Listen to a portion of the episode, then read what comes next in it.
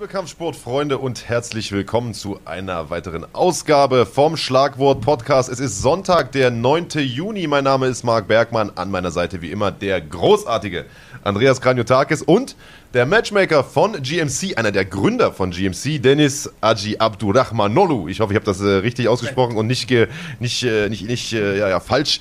Ähm, ja, schön, dass du da bist, Dennis, erstmal. Ähm, du bist ja nicht ohne Grund in München, sondern du bist beruflich hier und da haben wir gleich gedacht, laden wir dich doch gleich mal ein. Was machst du hier?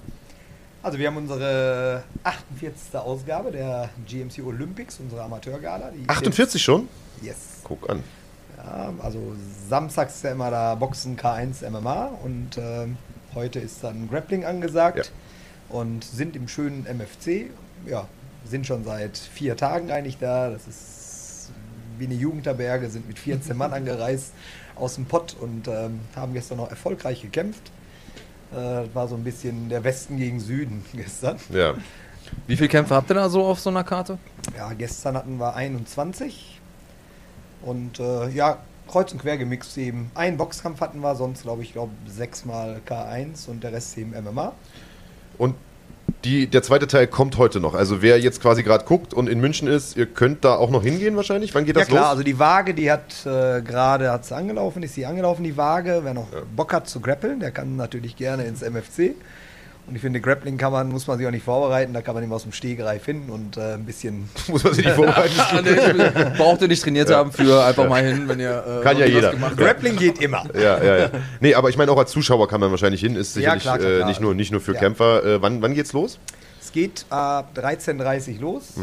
Eintritt ist auch frei für Zuschauer, also Bock Siehste, hat, was will man mehr? nur zu. Ja, und wer nicht in München ist, der kann sich das Ganze natürlich auch auf runfighting.de anschauen. Wir übertragen ja seit einiger Zeit auch die äh, GMC Olympics Veranstaltungen, in denen man viele zukünftige Stars sehen kann. Zum Beispiel Maurice Adorf, der zwar noch kein Star ist, aber zumindest bei den, äh, in den Profi-Veranstaltungen auch schon äh, nicht unerfolgreich unterwegs ist und seine ersten Schritte ja auch bei Olympics gemacht hat.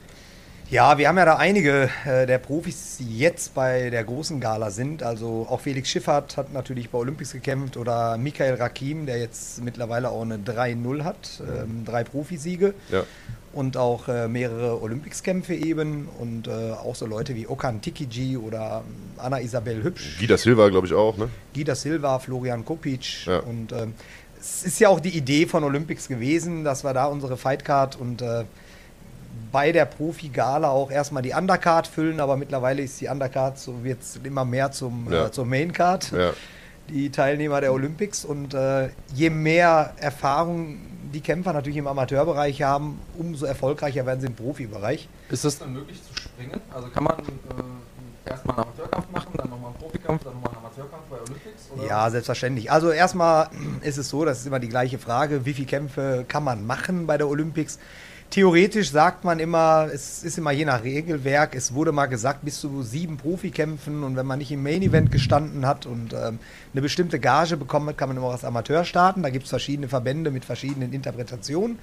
Bei uns ist es eben so, gestern hätte zum Beispiel Christian Jungwirth gegen Florian Kopic ähm, kein MMA-Kampf, aber man, äh, beide hätten jetzt einen äh, K1-Kampf machen sollen. Christian Jungwirth war verletzt, deswegen äh, konnte er nicht antreten.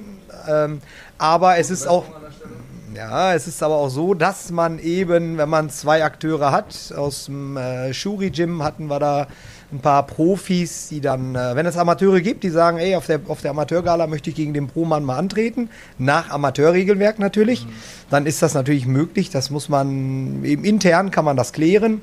Es soll ja auch so sein, dass wenn man mal durch eine Verletzungspause eben lange ausgefallen ist, ne, ne, Jana Lorenz hat bei uns äh, MMA gekämpft, bei der Amateurgala, obwohl sie schon eben, ich weiß nicht, fünf äh, Profikämpfe eben hatte. Um wieder Ähm, reinzukommen. Um wieder reinzukommen, ja, eine Lili Panegirico hat bei uns gekämpft, letzte Mal sogar hier in München und schon dreimal in Gelsenkirchen. Ähm, das ist eben der Sinn, ja, dass man wieder über einen zweiten Weg im Grunde den Anlauf wieder findet, ähm, um erfolgreicher, sag ich mal, seine Profikarriere weiter fortzusetzen. Ja. Ähm, jetzt ist äh, das in München Olympics. Ihr seid, glaube ich, nächste Woche oder in zwei Wochen in Berlin mit der Olympics. Nächste Woche, glaube ich, ne? Ja, Juni ist der Monat der Olympics. Nächste Woche sind wir in Gelsenkirchen, am 14. Ah. und 15. das Wochenende. Am 22. und 23. sind wir im schönen Spitfire in Berlin. Ja. Vor der großen Gala. Wollte ich gerade sagen, das passt ja ganz gut, quasi Ja. als Lead-In dann zum großen Event, der dann ja in gut drei, oder in genau drei Wochen ist, nämlich am äh, 29. Juni 29. im Juni, Tempodrom in Berlin. Ja. GMC 20, großes Jubiläum, da kommen wir auch gleich drauf zu sprechen. Vorher müssen wir allerdings noch, äh, da kommen wir nicht drum rum, über ein paar andere Veranstaltungen sprechen, auch wenn GMC natürlich die größte und beste der Welt ist. Aber es äh, gab natürlich noch die, die eine oder andere äh, Fangen wir mal vielleicht chronologisch an. Es ging los in der Nacht auf den Freitag. Äh, zu sehen auf runfighting.de. Könnt ihr nachholen. PFL, die zweite Season läuft. Und äh, der zweite deutsche, beziehungsweise der zweite deutsche Vertreter oder Vertreter eines deutschen Gyms, so muss man es wahrscheinlich politisch korrekt formulieren. Waldrin Istrefi auf jeden Fall hat dort gekämpft. Aktuell Nummer 1 im deutschen Schwergewicht und äh, war schon in der ersten Season dabei. Äh, da hat es leider nicht zum Sieg gereicht.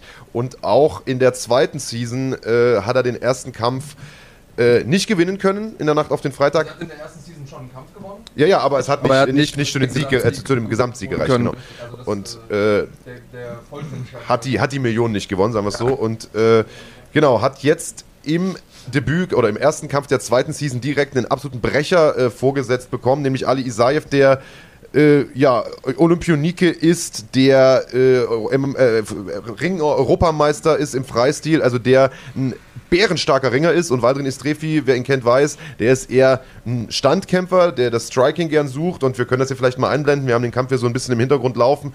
Äh, Isaif hat genau das getan, was ein Ringer nun mal tut. Er hat gerungen und hat Waldrin im Prinzip drei Runden lang Gesundheit äh, zu Boden gebracht und äh, Waldrin eigentlich nie so wirklich in den Rhythmus finden lassen, nie seine Stärken ausspielen lassen. Wir sehen das hier, Waldrin hat äh, Schwierigkeiten gehabt, den, den ringerischen Ansturm von Isaev irgendwie zu, äh, zu unterbinden. Äh, hat da immer wieder so kurze Schläge nehmen müssen am Boden und am Ende diesen Kampf dann auch nach drei Runden äh, einstimmig nach Punkten verloren. hat es zwar geschafft, den Kampf ohne größeren Schaden zu überstehen, also hat es nie äh, zugelassen, dass Isaev da wirklich in eine gute Position kommt, viel poundet, großen Schaden anrichtet, aber trotzdem hat Isaev einfach den Kampf kontrolliert, hat es geschafft, Istrefis Stärken auszuboten und ähm, ich glaube, dass Istrefi da viel gelernt hat in dem Kampf und ähm, besser aus dem Kampf rausgeht, als er reingegangen ist. Und äh, es ist natürlich schade für ihn, hier die Saison mit einer Niederlage zu starten. Das Schöne an PFL ist aber, dass es trotzdem möglich ist. Ja, das ist das Ligasystem, das es möglich macht, dass man eben auch mit einer Niederlage äh, noch nicht komplett raus ist, Andreas.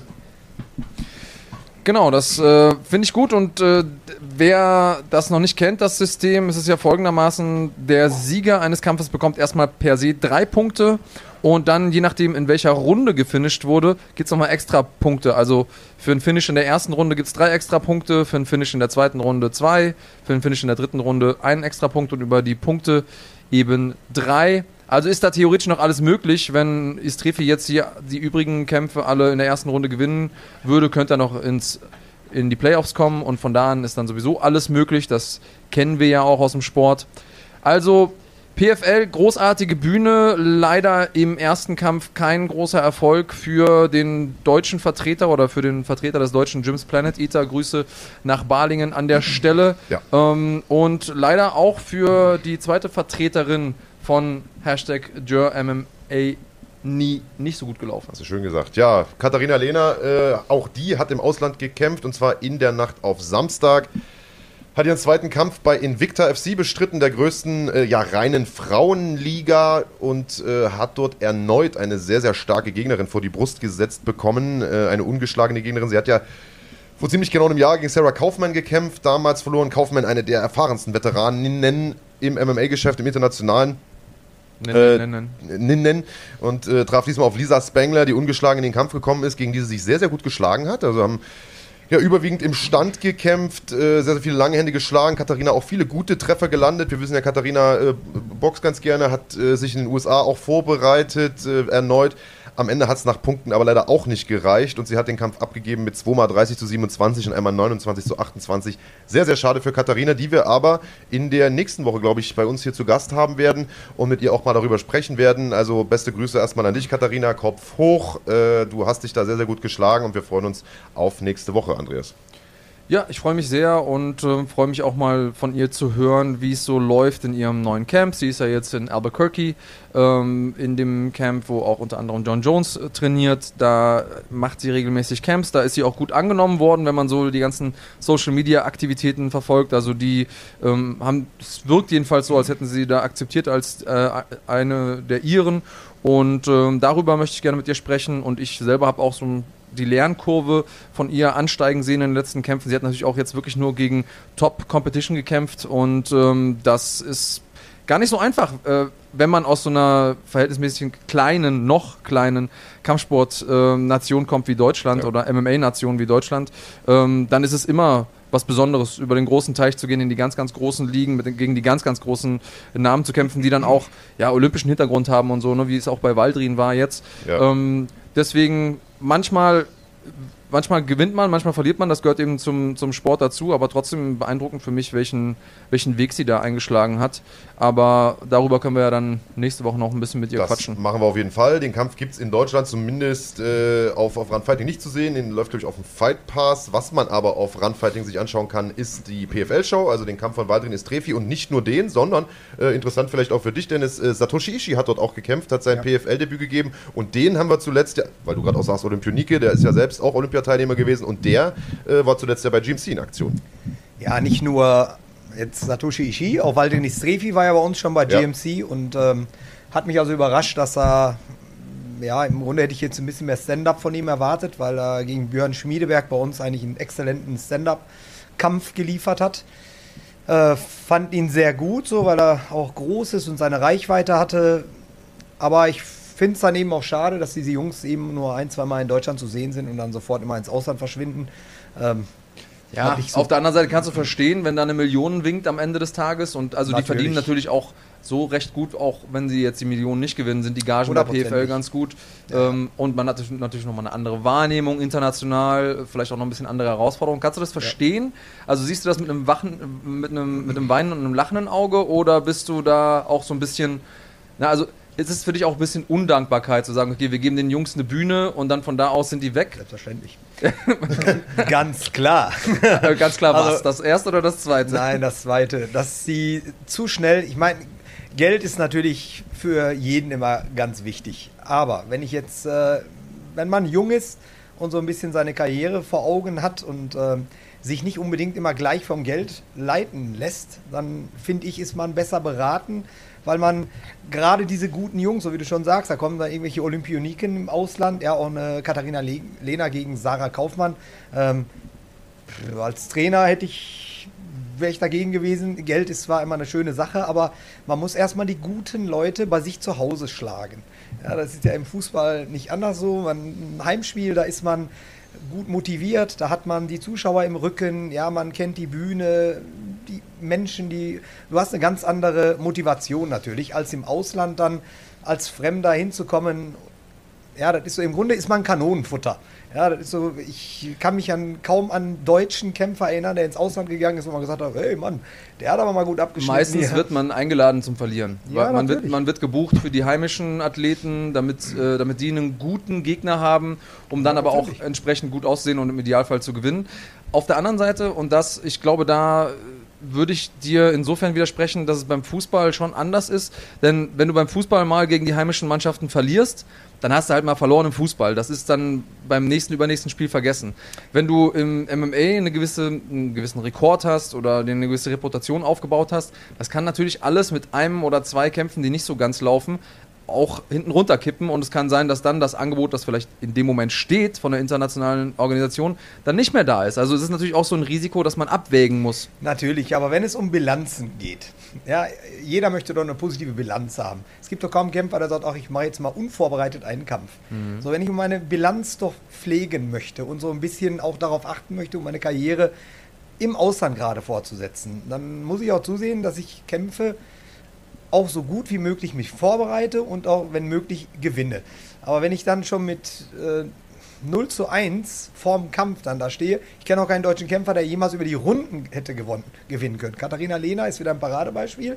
Ich habe den Kampf nie gesehen, aber ich habe die ganzen Kommentare gesehen, ey, das war eigentlich dein Kampf und bla bla bla und das alle Runden dominiert. Mann, man ist im Ausland.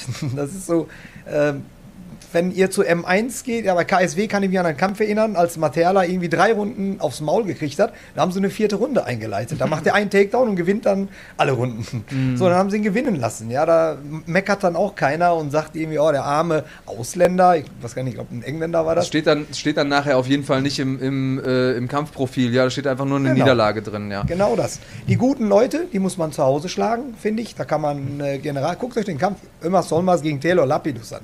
Man hat dem Ömer doch nicht ein Prozent die Chance gegeben, vorher den Kampf jemals zu gewinnen oder ihm irgendeine Chance eingeräumt.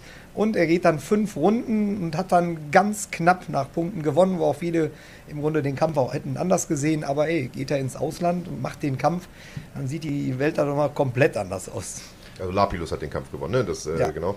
Ähm, ich bin ja vollkommen bei dir. Also ich denke auch, dass man, bevor man äh, irgendwie große Sprünge macht, erstmal so sich zu Hause die Spuren verdienen sollte. Auf der anderen Seite kann ich natürlich auch nachvollziehen, dass ein junger Kämpfer, jeder träumt natürlich vom großen Spotlight, von großen Veranstaltungen. Natürlich. Hier bei PFL und so, da kämpfst du auch in, in bekannten Arenen, man ist auch mal in New York und ne, so weiter. Das, sind, das ist natürlich auch ein Traum eines jeden Kämpfers und man denkt sich, okay, Oh, ich, kann ja, ich kann ja auch zu Hause Ja. verlieren und dann habe ich die Chance verspielt. Das ist natürlich die andere Seite der Medaille. Das heißt, äh, Waldrin Estrefi, du hast natürlich vollkommen recht, hat hier einen absoluten Kracher vorgesetzt bekommen und äh, zur Million äh, reicht es dann wahrscheinlich nicht, wenn du, wenn du solche Kämpfe dann verlierst.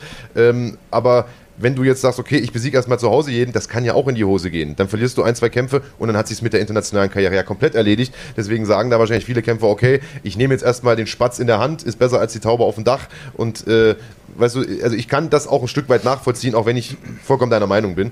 Ähm, Wir zum Thema große Arenen, äh, ist so, wir sind in der Lanxess Arena, wir sind in, äh, im Tempodrom Ist- ist das richtig, so, aber ist- ist also richtig, große Arenen gibt es in Deutschland auch. Aber es ist nicht der Madison Square Garden. Weißt du, so ehrlich müssen wir halt auch sein. Also, und das ist eben so ein Traum, oder es ist nicht die T-Mobile Arena oder was auch immer, was so diese berühmten Dinger sind, die man halt seit 100 Jahren verfolgt. Natürlich ist die Lanxess ein Riesending und eine absolut geile Arena. Tempodrom brauchen nicht unterhalten. Da wird GMC jetzt zum ersten Mal sein am 29. Juni. Das wird mit Sicherheit ein Kracher. Äh, Das ist ein richtiger Hexenkessel. Äh, Gibt so, gibt's noch ein paar Tickets? Kann man da noch hin? Ja. Ja, auf jeden Fall. Ja, Tickets sind Tickets kaufen auf Eventim, äh, wird eine geile Halle. Aber als junger Kämpfer, wenn du die ganze Zeit UFC geguckt hast, dann kennst du das MGM Grand und du kennst den Madison Square Garden und du kennst die T-Mobile Arena und da willst du natürlich hin. Und wenn du diese Möglichkeit hast, dann nimmst du die auch an. Das kann ich schon irgendwo auch nachvollziehen.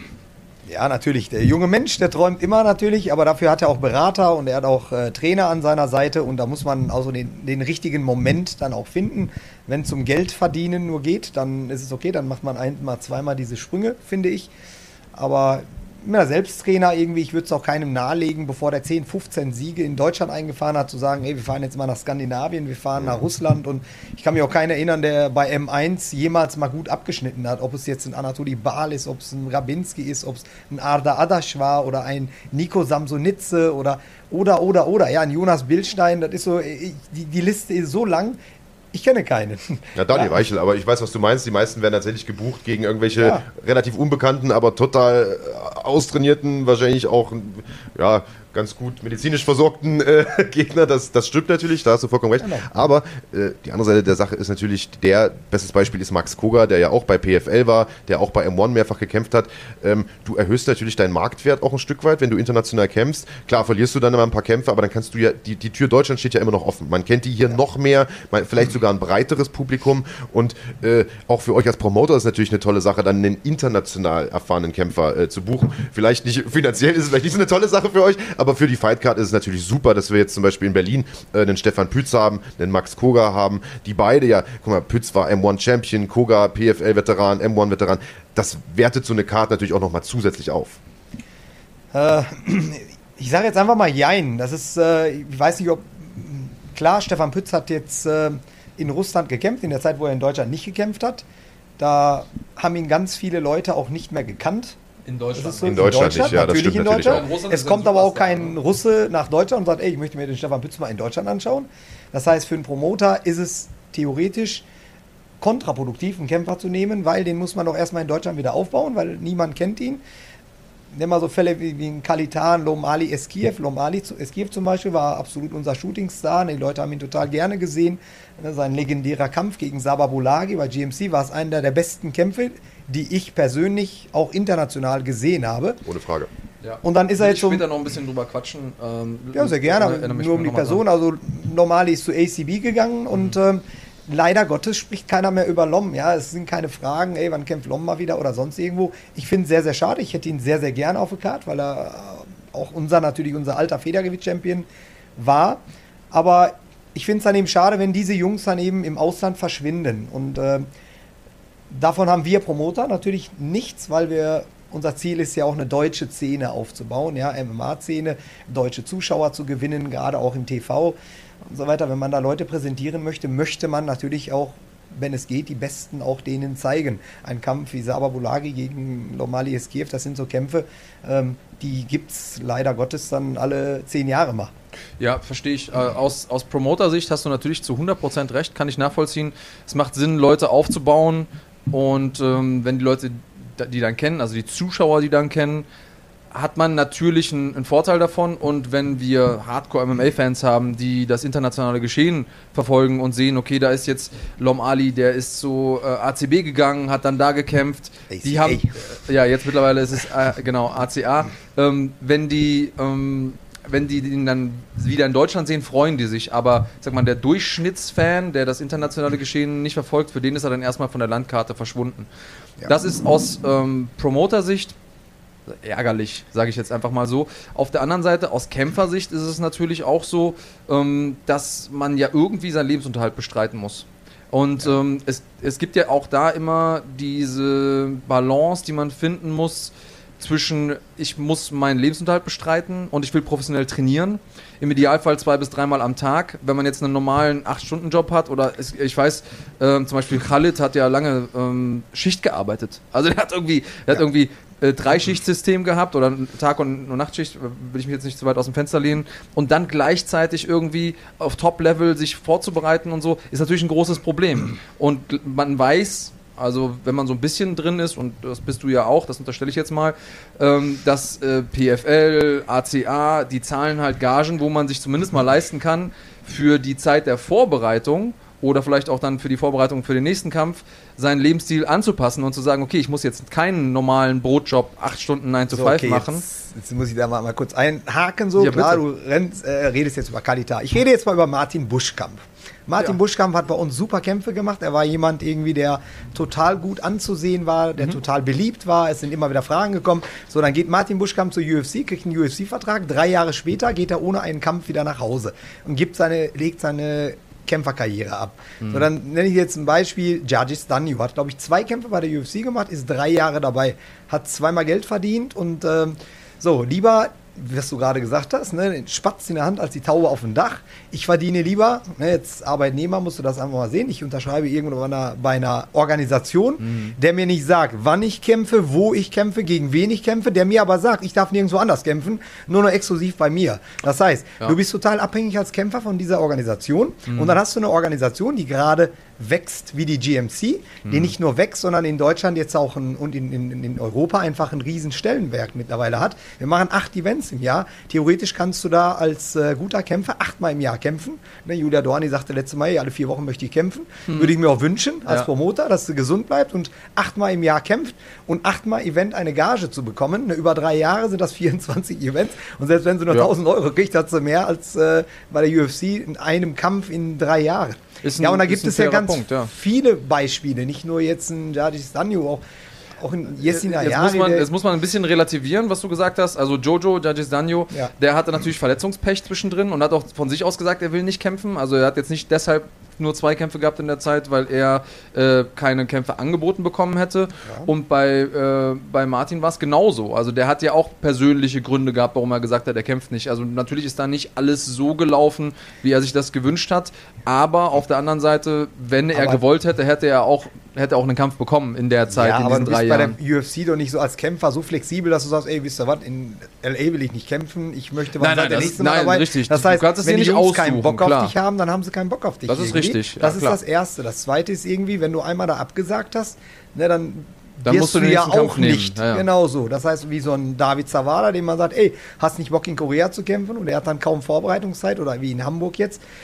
Das ist natürlich die Kehrseite der Medaille. Du bist bei einer großen Organisation, kannst gutes Geld verdienen, aber wenn man sich die, die Gehälter mal anguckt, dann möchte dafür. ich nicht sagen, hm. dass die gut verdienen. Ja, Dennis Siever zum Beispiel letztes Mal in diese Gehaltslisten da geholt, 18.000 Euro verdient, gegen BJ Penn hat ihn geschlagen und ist schon, weiß ich nicht, 15 Jahre bei der, bei der UFC und dann gehe ich, das ist für mich jetzt auch jetzt nicht der Anspruch, dass ich sage, ey, das ist ein Geld, was ich verdienen Nicht. möchte. Das, also, und das sind mittlerweile, ich glaube, da ist er so ein bisschen auch äh, Opfer der alten Verträge. Ich glaube, die neuen Verträge bei der UFC sehen ein bisschen anders aus. Und, das muss man dazu sagen, das sind ja auch nur die Gagen, die veröffentlicht wurden. Also da kommen ja immer noch mal Boni obendrauf.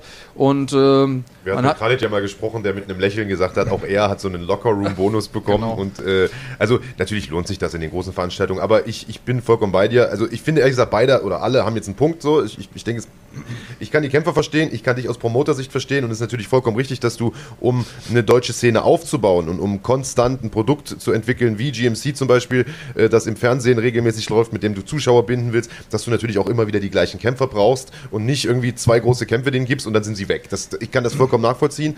Äh, ich kann aber, wie gesagt, natürlich auch den Kämpfer verstehen, der sagt, Alter, ich habe ein Angebot von der UFC, natürlich nehme ich das jetzt erstmal an, so nach dem Motto. Also äh, es ist wie immer, gibt es zwei Seiten der Medaille. Ich kann beide ein Stück weit verstehen. Habe ich aber auch zum Ähm, Beispiel so einen Kämpfer wie Nordin Aschrin, der glaube ich bei euch in der Sendung war. Der aber auch Ja. zur UFC will und die ganze Zeit mächtig Alarm macht im Internet und unbedingt diesen UFC-Kampf möchte. Also, Ja, aber jetzt weißt du, ich- sagen wir mal, er wollte unbedingt den Kampf gegen äh, Nick Hein, der ja wollte er zurückgetreten ist. Ja, aber in der, also der war ja bisher in der UFC unter Vertrag Ja, ja, exklusiv, klar. also ne, schließt sich das eine und das andere ja nicht aus, sondern bedingt sich ja quasi. Also Du kannst aber nicht immer gleich deine Sponsoren oder mitnehmen, die sich jahrelang füttern irgendwie. Dann hast du jemanden, zum Beispiel Ben Lee ist der Sponsor vom Nordin, der unterstützt ihn jetzt über Jahrzehnte Ja. und dann sagst du denen, ey Junge, das ist ja, ich bin jetzt bei der UFC, jetzt muss ich zu Reebok, ich kann dein T-Shirt nicht mehr tragen. Das heißt, der Sponsor unterstützt dich bis zu dem Zeitpunkt, dann bist du bald auf der großen Gala und dann kannst du nur noch deine privaten Accounts damit füllen, aber kannst beim Kampf, während des Kampfes keine Werbung dafür machen. Ja, darf man auch nicht vergessen. Es, sind, es ist immer eine Medaille hat immer eine Kehrseite. Das zweite ist, das ist ein Klar. amerikanisches Event. Ich weiß nicht, wann die UFC letzte Mal in Deutschland war und nächstes Jahr wollen sie, vielleicht auch nicht. Die haben gesagt, weil in Deutschland die Szene nicht dafür da ist, die Hallen waren leer. Warum sollte die UFC ein deutscher Kämpfer interessieren, es sei denn, er heißt Abu Azaitar und sitzt mit dem marokkanischen König oder ein Ottman Azaitar an einer Seite, ja, und dann in Abu Dhabi äh, veranstalten, das ist okay. Dass sie auf England stehen, die UFC, jetzt mal aus der Sicht der Promoter gesprochen, und sich dann mehr auf den englischen Markt breit machen, weil der englische Markt das eigentlich hergibt. Viele Kämpfer, die Zuschauer sind da. Ja, ich persönlich als MMA-Fan würde doch viel mehr mich um eine deutsch-deutsche Paarung interessieren, Ja. als eine Fightcard. Wie in Hamburg, ich weiß zum Beispiel, da waren die letzten, ich glaube, Abu war der Letzte, der gekämpft hat. So, und danach sind alle aufgestanden. Ne? Und ich habe nur noch auf die Uhr geguckt, weil wir uns verabredet hatten. Die letzten zwei Kämpfe haben mich null interessiert. In Hamburg die Fightcard. gut, Es- das war Shogun Hua, also ich glaube, wegen dem sind schon einige Leute gekommen, muss ich sagen. Also jetzt zu sagen, Ja, aber nicht als deutsche Szene so, ne? Also das ist so. Also ich kenne einige, die wegen extra Shogun da hingefahren sind. Also das muss man auch sagen. Aber gut, wir machen wir da erstmal kurz einen Deckel drauf, weil wir beim Thema UFC sind. Wir waren ja mit unseren Recaps noch gar nicht am Ende. Stimmt, äh, ja, Lass uns noch kurz ja über was. UFC sprechen Ja. und dann sprechen wir über GMC, denn da gibt es einiges zu erzählen. Wir haben eine Bomben-Fight-Card für Ende Juni äh, parat und dann können wir auch weiter über die deutsche Szene sprechen.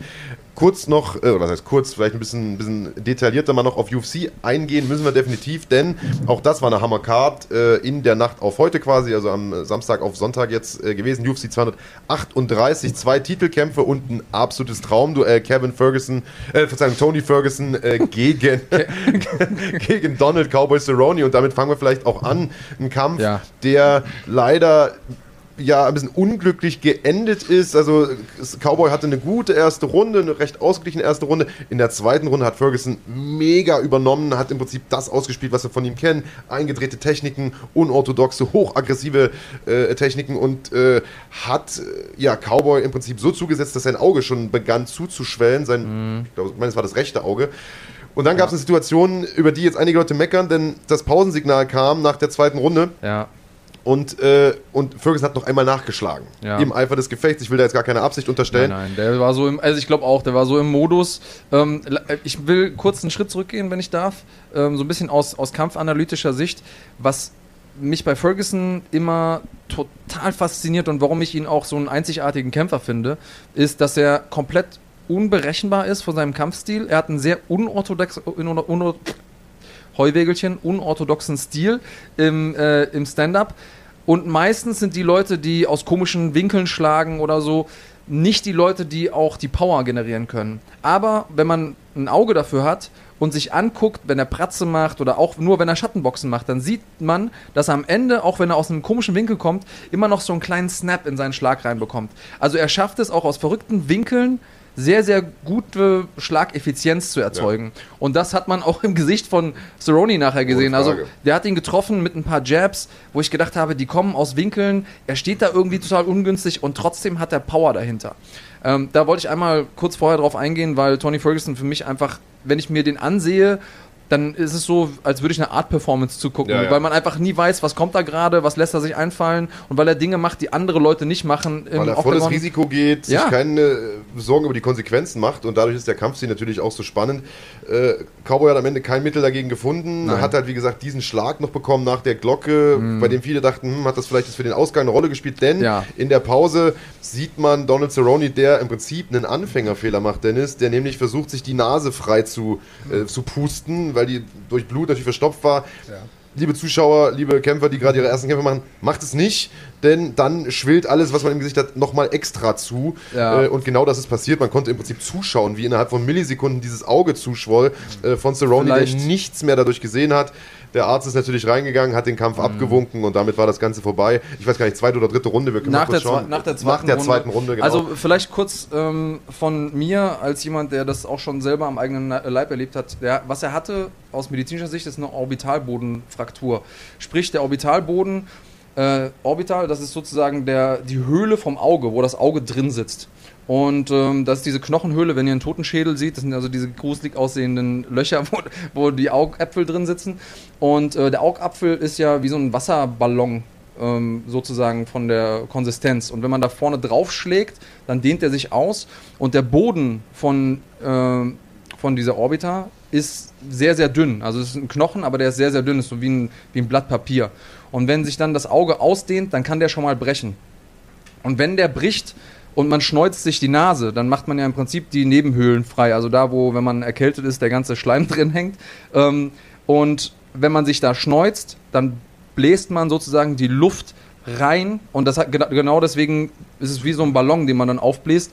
Und das ist eben passiert. Cerrone hat sich die, die Nase versucht zu schneuzen und hat dadurch dass äh, die Schwellung um sein Auge herum noch verschlimmert. Also das sozusagen als Erklärung, als medizin äh, medizinische Erklärung außenrum. Und jetzt gibt es natürlich viele, und darauf wolltest du anspielen, Marc, die sagen, Cerrone ist so lange im Spiel und ist ja auch ein sehr, sehr versierter Striker, sehr, sehr guter äh, Thai-Boxer, der muss das eigentlich gewusst haben, dass das dazu führen kann.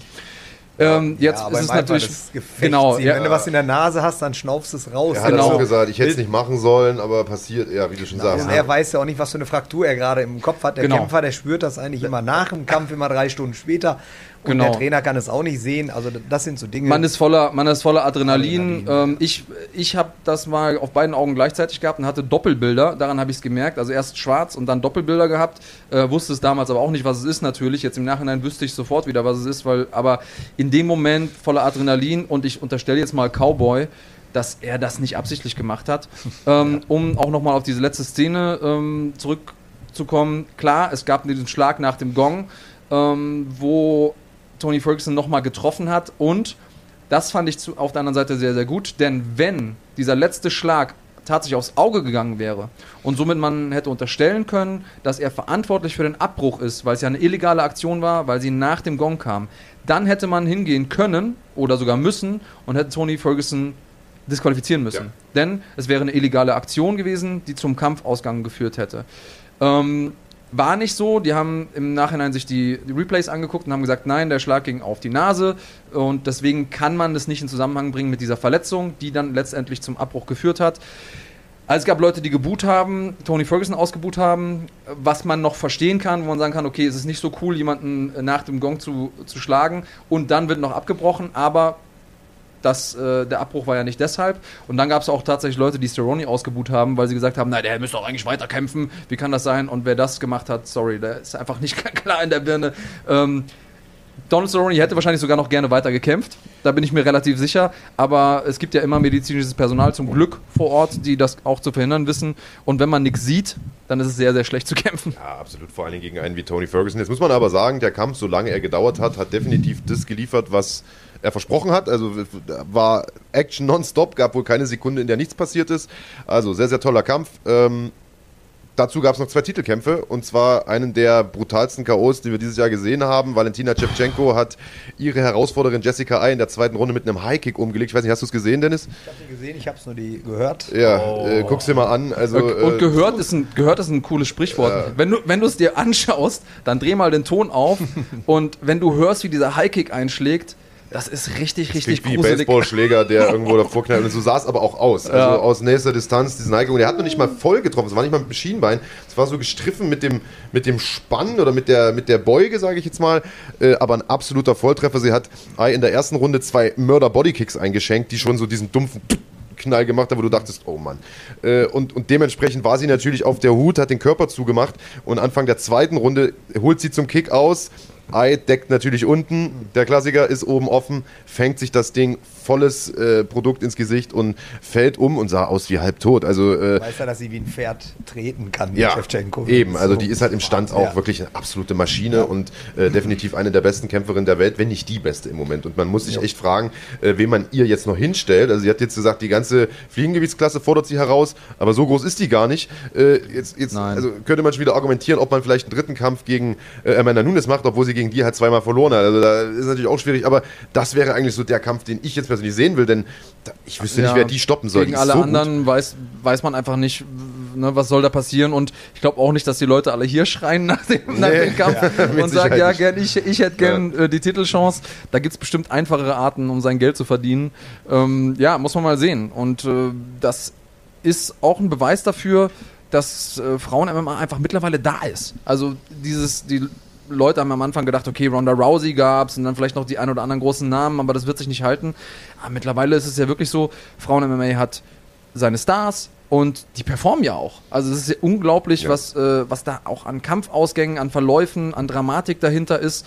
Und ähm, das hätte man noch vor, weiß ich nicht, fünf Jahren, sechs Jahren gar nicht gedacht. So. Ja, also ich war ja schon immer ein großer Unterstützer von Frauen. Natürlich, natürlich, ist ja Nein. auch immer, Also immer ich noch so. war tatsächlich anfangs nicht der allergrößte Fan, aber ich muss sagen, seitdem äh, wir ein Niveau haben von äh, eben Leuten wie Valentina Shevchenko oder Amanda Nunes, muss man sagen, ist das äh, wirklich eine Augenweide, sich das anzuschauen. Und häufig stehlen die Mädels den äh, Kerlen tatsächlich den, das Spotlight auf der Karte, das muss man ganz einfach sagen. Also sie hat, glaube ich, auch den Bonus bekommen für den K.O. des Abends. Äh, Ferguson gegen Cerrone, Bonus für den Kampf des äh, Abends. Kampf des Abends. Und dann gab es noch den großen Hauptkampf, Henry Cejudo gegen Marlon Moraes, äh, ebenfalls sehr, sehr interessanter Kampf, denn Ja. Henry Cejudo, Olympiasieger, Fliegengewichtschampion, kämpft hier um den vakanten Bantamgewichtstitel, den TJ Dillashaw ja abgeben musste, nachdem er erwischt wurde beim, beim Dopen, beim Epo äh, nehmen und äh, trifft auf Marlon Moraes, viele Jahre äh, World Series of Fighting Champion gewesen äh, und kommt hier in diesen Kampf rein, dominiert die erste Runde mit Kicks gegen den kleineren Henry Cejudo und jeder denkt sich, oh mein Gott, ich glaube, das wird schwierig hier für Cejudo und der beißt die Zähne zusammen, kommt in der zweiten Runde extrem stark zurück. Äh, Moraes ist irgendwie die Luft so ein bisschen ausgegangen, wird da eingedeckt mit einem Knien Kniestoß nach dem dem Clinch, anderen ja. und so weiter und wird dann am Ende in der, ich glaube, dritten Runde äh, aus dem Rennen genommen. Ähm, wahnsinniger Sieg von Henry Cejudo, der danach als Champ Champ angekündigt wurde, weil er jetzt zwei Titel hält und sagt, nee, nee, nee, Moment mal. und hat da so ein bisschen sich bei Nordin was abgeschaut, der gesagt hat, ich bin der Champ, Champ, Champ, Champ, Champ, Champ, Champ.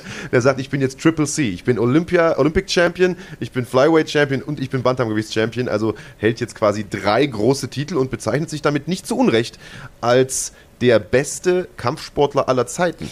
Nicht zu Unrecht, ist das deine Meinung? Äh, also was die, also ich weiß nicht, ob er der beste Kampfsportler aller Zeiten ist, aber er ist der höchst dekorierte Kampfsportler aller Zeiten. Also Olympia Gold und zwei UFC-Titel. Ja. Und ich habe so ein bisschen die Theorie, dass er dasselbe Problem hat, was damals sein Vorgänger Mighty Mouse Johnson auch hatte, der ja auch als bester MMA-Kämpfer gewichtsklassenübergreifend galt, den aber keiner so richtig gern hatte und keiner so wirklich sehen wollte. Äh, jetzt hat Cejudo zwar einen interessanteren Kampfstil, den wollen wahrscheinlich schon mehr Leute sehen und er ist auch ein bisschen äh, ja, dynamischer, was seine, seine, seine Auftritte vor der Kamera angeht, aber er ist halt doch ein sehr, sehr kleiner Mann. Es ist halt ein Fliegengewicht und das ist bis heute im Mainstream noch nicht so richtig angekommen, leider Gottes. Also wenn der jetzt Cormier war, glaube ich, mit, Silbermedaillengewinner der Olympia, oder? Wer? Daniel Cormier. Cormier, ich weiß gar der nicht, ob hat der. gar keine Medaille gewonnen. äh, ja, der ich war der Olympiakader, Olympionik hat, hat gewesen, keine ja. Medaille. Hat er nicht Ähm, irgendwo Bronze, Silber oder so gewonnen? Nee. Äh, Joel Romero hat Silber geholt. Und äh, das ist auch das, was ich mir denke, wenn Henry Cejudo ein Mittelgewicht wäre, der wäre der größte Star, den die UFC hat. Aber so ist er ein Fliegengewicht und die Leute, so richtig aus dem Häuschen ist da jetzt keiner, muss ich sagen. Ja, Fliegengewicht ist natürlich auch so ein bisschen. Äh, Jetzt sag nichts Falsches. nein, nein. Es ist eine Gewichtsklasse, die natürlich, äh, also in Deutschland sieht man ja, dass es die kaum existiert. Das Weil ist auch kaum. Kämpfer es gibt. Genau, also das ist in das ist Asien so natürlich als- was anderes. Ja, sag mal, als Mann dann irgendwo bei 50, 60 Kilo, das ist ja als Europäer schon mal sehr, sehr selten, weil Eben. wir eine Durchschnittsgröße von 1,80 hier, glaube ich, in Europa haben.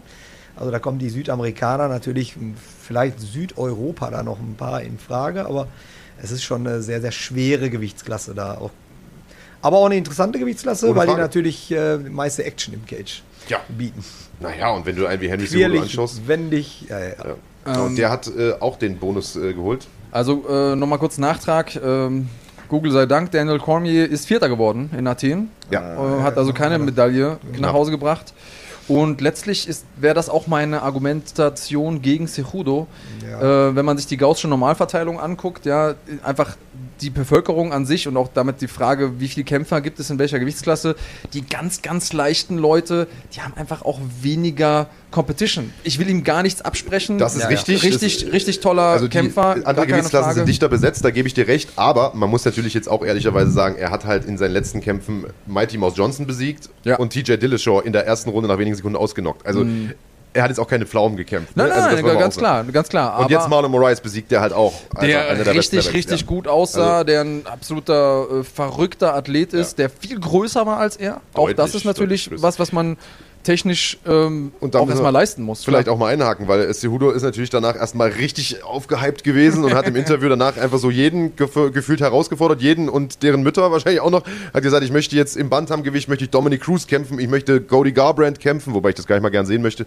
Äh, ich weiß gar nicht, noch irgendwen im Bantam hat er herausgefordert. Und dann hat er gesagt, ich möchte auch den Titel im Federgewicht gewinnen. Findest du das ein Uriah bisschen Faber er übertrieben, weil er war jetzt im Bantam, fand ich schon sehr, sehr klein. Ja, klar, ein Kämpfer möchte alle Titel gewinnen. Das ist so. Bis hoch ins Schwergewicht. Genau so. Und dann nochmal einen drauf. Wenn es gut geht, dann Ja. äh, will man die nächste auch. Darf, Conor McGregor darf man auch nicht vergessen, so, der natürlich sich dann bis ins Weltergewicht da herangewagt hat. Das, äh, wenn man Ausnahmesportler ist, ganz klar, dann möchte man das. Aber irgendwo ist natürlich da auch äh, der Gesetzmäßigkeit auch ein bisschen Folge zu leisten. Ja. Also, wenn ich Den Gesetzen der Natur. es gibt Ja, einen Grund, warum wir. Gewichtsklassen haben. Das ist schon so, Ja, ja, hundertprozentig. Ja, aber umso eindrucksvoller für mich, dass er es geschafft hat, hier in einer Gewichtsklasse, in der er offensichtlich Nachteile hat, physische Nachteile, Klar. ähm, sich durchzusetzen. Und was mich an dem Kampf am allermeisten beeindruckt hat, du hast es so ein bisschen in deinem Recap eben schon gesagt, Marc, wie er es geschafft hat nach dieser ersten Runde. Und ich glaube, wenn wir jetzt zusammen den Kampf geguckt haben, was wir nicht gema äh, gemacht hätten, und ich hätte zu dir gesagt, weißt du was, ich wette 10 Euro und du musst 100 Euro dagegen setzen und ich sag, Henry Ceju- Cejudo gewinnt das Ding noch, hättest du das Ding gemacht. Hättest du gesagt, okay, das sind sichere 10 Euro für mich, ähm, weil das einfach so aussah, als würde der ganz sicher verlieren. Nach der ersten Runde hat man sich gedacht, okay, was will der noch machen? Moraes ist Du, du setzt 10 Euro, ich muss 100 Euro dagegen setzen. Was Ja. ist das denn für eine Wette? Und dafür, dass wer gewinnt, was tippe ich denn All jetzt? in. Ich habe das jetzt nicht ganz verstanden. Also, aber ich weiß, was du meinst. Ich hätte nach der ersten Runde dir angeboten, ich biete 10 Euro Ja. auf Se äh, Cejudo und du musst aber 100 Euro dagegen setzen, falls er doch noch gewinnt. So meine das ich. ist ja eine sehr konstruierte Wette, muss ich sagen. Aber äh, Ja, ich, ich- muss sagen, ich, So, ich, ich, se- ich jetzt, muss aber- dann siehst du mal, wie hoch ich dein Fight-IQ ich einschätze. muss aber sagen, äh, ich tue mich tatsächlich schwer, gegen Olympioniken zu setzen. Und äh, das Ah. aus gutem Grund, denn Ja, hast du ja ähm, gesehen. Ich, ich bin einfach der Meinung, dass der eine ne sehr, oder dass Olympioniken insbesondere was Ringen angeht in den USA, eine mentale Stärke haben, die viele andere Kämpfer einfach nicht haben, weil die durch ein extrem hartes System durch müssen, um diesen Olympia, äh, um diesen Platz im Olympiakader zu bekommen. Die müssen unzählige Turniere bestreiten, jahrelang hart ackern, immer wieder gegen die Besten der Besten der Besten kämpfen, weil der Talentpool dort einfach so hoch ist. auch sich Und- innerhalb des Teams immer wieder be so ist äh, es. Und das für beweisen. ja. null Dollar quasi. Also, äh, um das zu schaffen, das ist schon eine reife Leistung. Und dass er diese mentale Stärke hat, das hat er nun äh, definitiv gezeigt in diesem Kampf.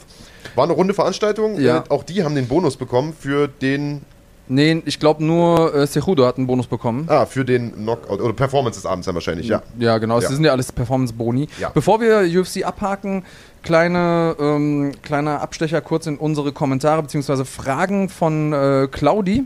Grüße an eine unserer treuesten Fans erstmal an der Stelle.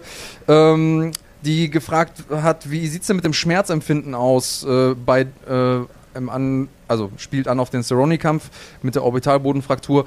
Es ist tatsächlich so, dass das gar nicht so viel, also es tut nicht wirklich Hat weh. sich auch die ganze Zeit drauf rumgedrückt. Das sah Ja, halt ja. super unangenehm aus, Also aber es- man merkt das Es, nicht. es, tu, es Ja. tut nicht wirklich weh, weil der Knochen hat keine ähm, Schmerzrezeptoren. Insofern ist das nicht äh, sonderlich schmerzhaft und sie fragt, ob, man, ob das von alleine weggeht.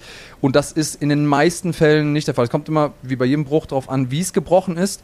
Aber ähm, bei mir war es zum Beispiel so, in dieser Augenhöhle, da sind auch die Muskeln verankert, die das Auge bewegen. Das sind insgesamt sechs Stück. Und bei mir sind zwei der Muskeln ähm, mit runtergebrochen sozusagen, sodass mein Auge sich nicht mehr richtig bewegen konnte, weil die Muskeln halt nicht mehr da hingen, wo sie hingehören. Und dadurch hatte ich auch Doppelbilder.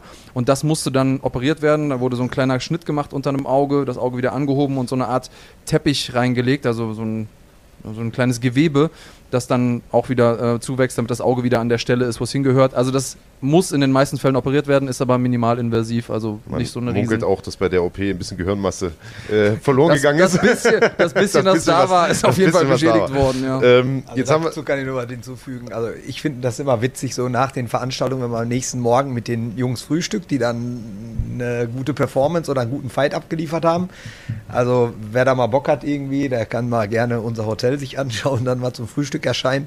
Da sehen die Jungs so verbeult aus, dass man teilweise meint, irgendwie, die werden in den nächsten drei Monaten nicht mehr normal deutlich aussehen. schlimmer als nach dem Kampf auch, ja? weil das natürlich eine Weile also dauert, bis die nach dem Kampf in der Kabine ist Trotzdem alles nur angeschwollen, aber ja, ey, das ist so am nächsten Tag ist das, kann mir an so ein Bild äh, erinnern, also Ömer Solmers gegen äh, den Spirit-Mann, wie hieß der nochmal, der?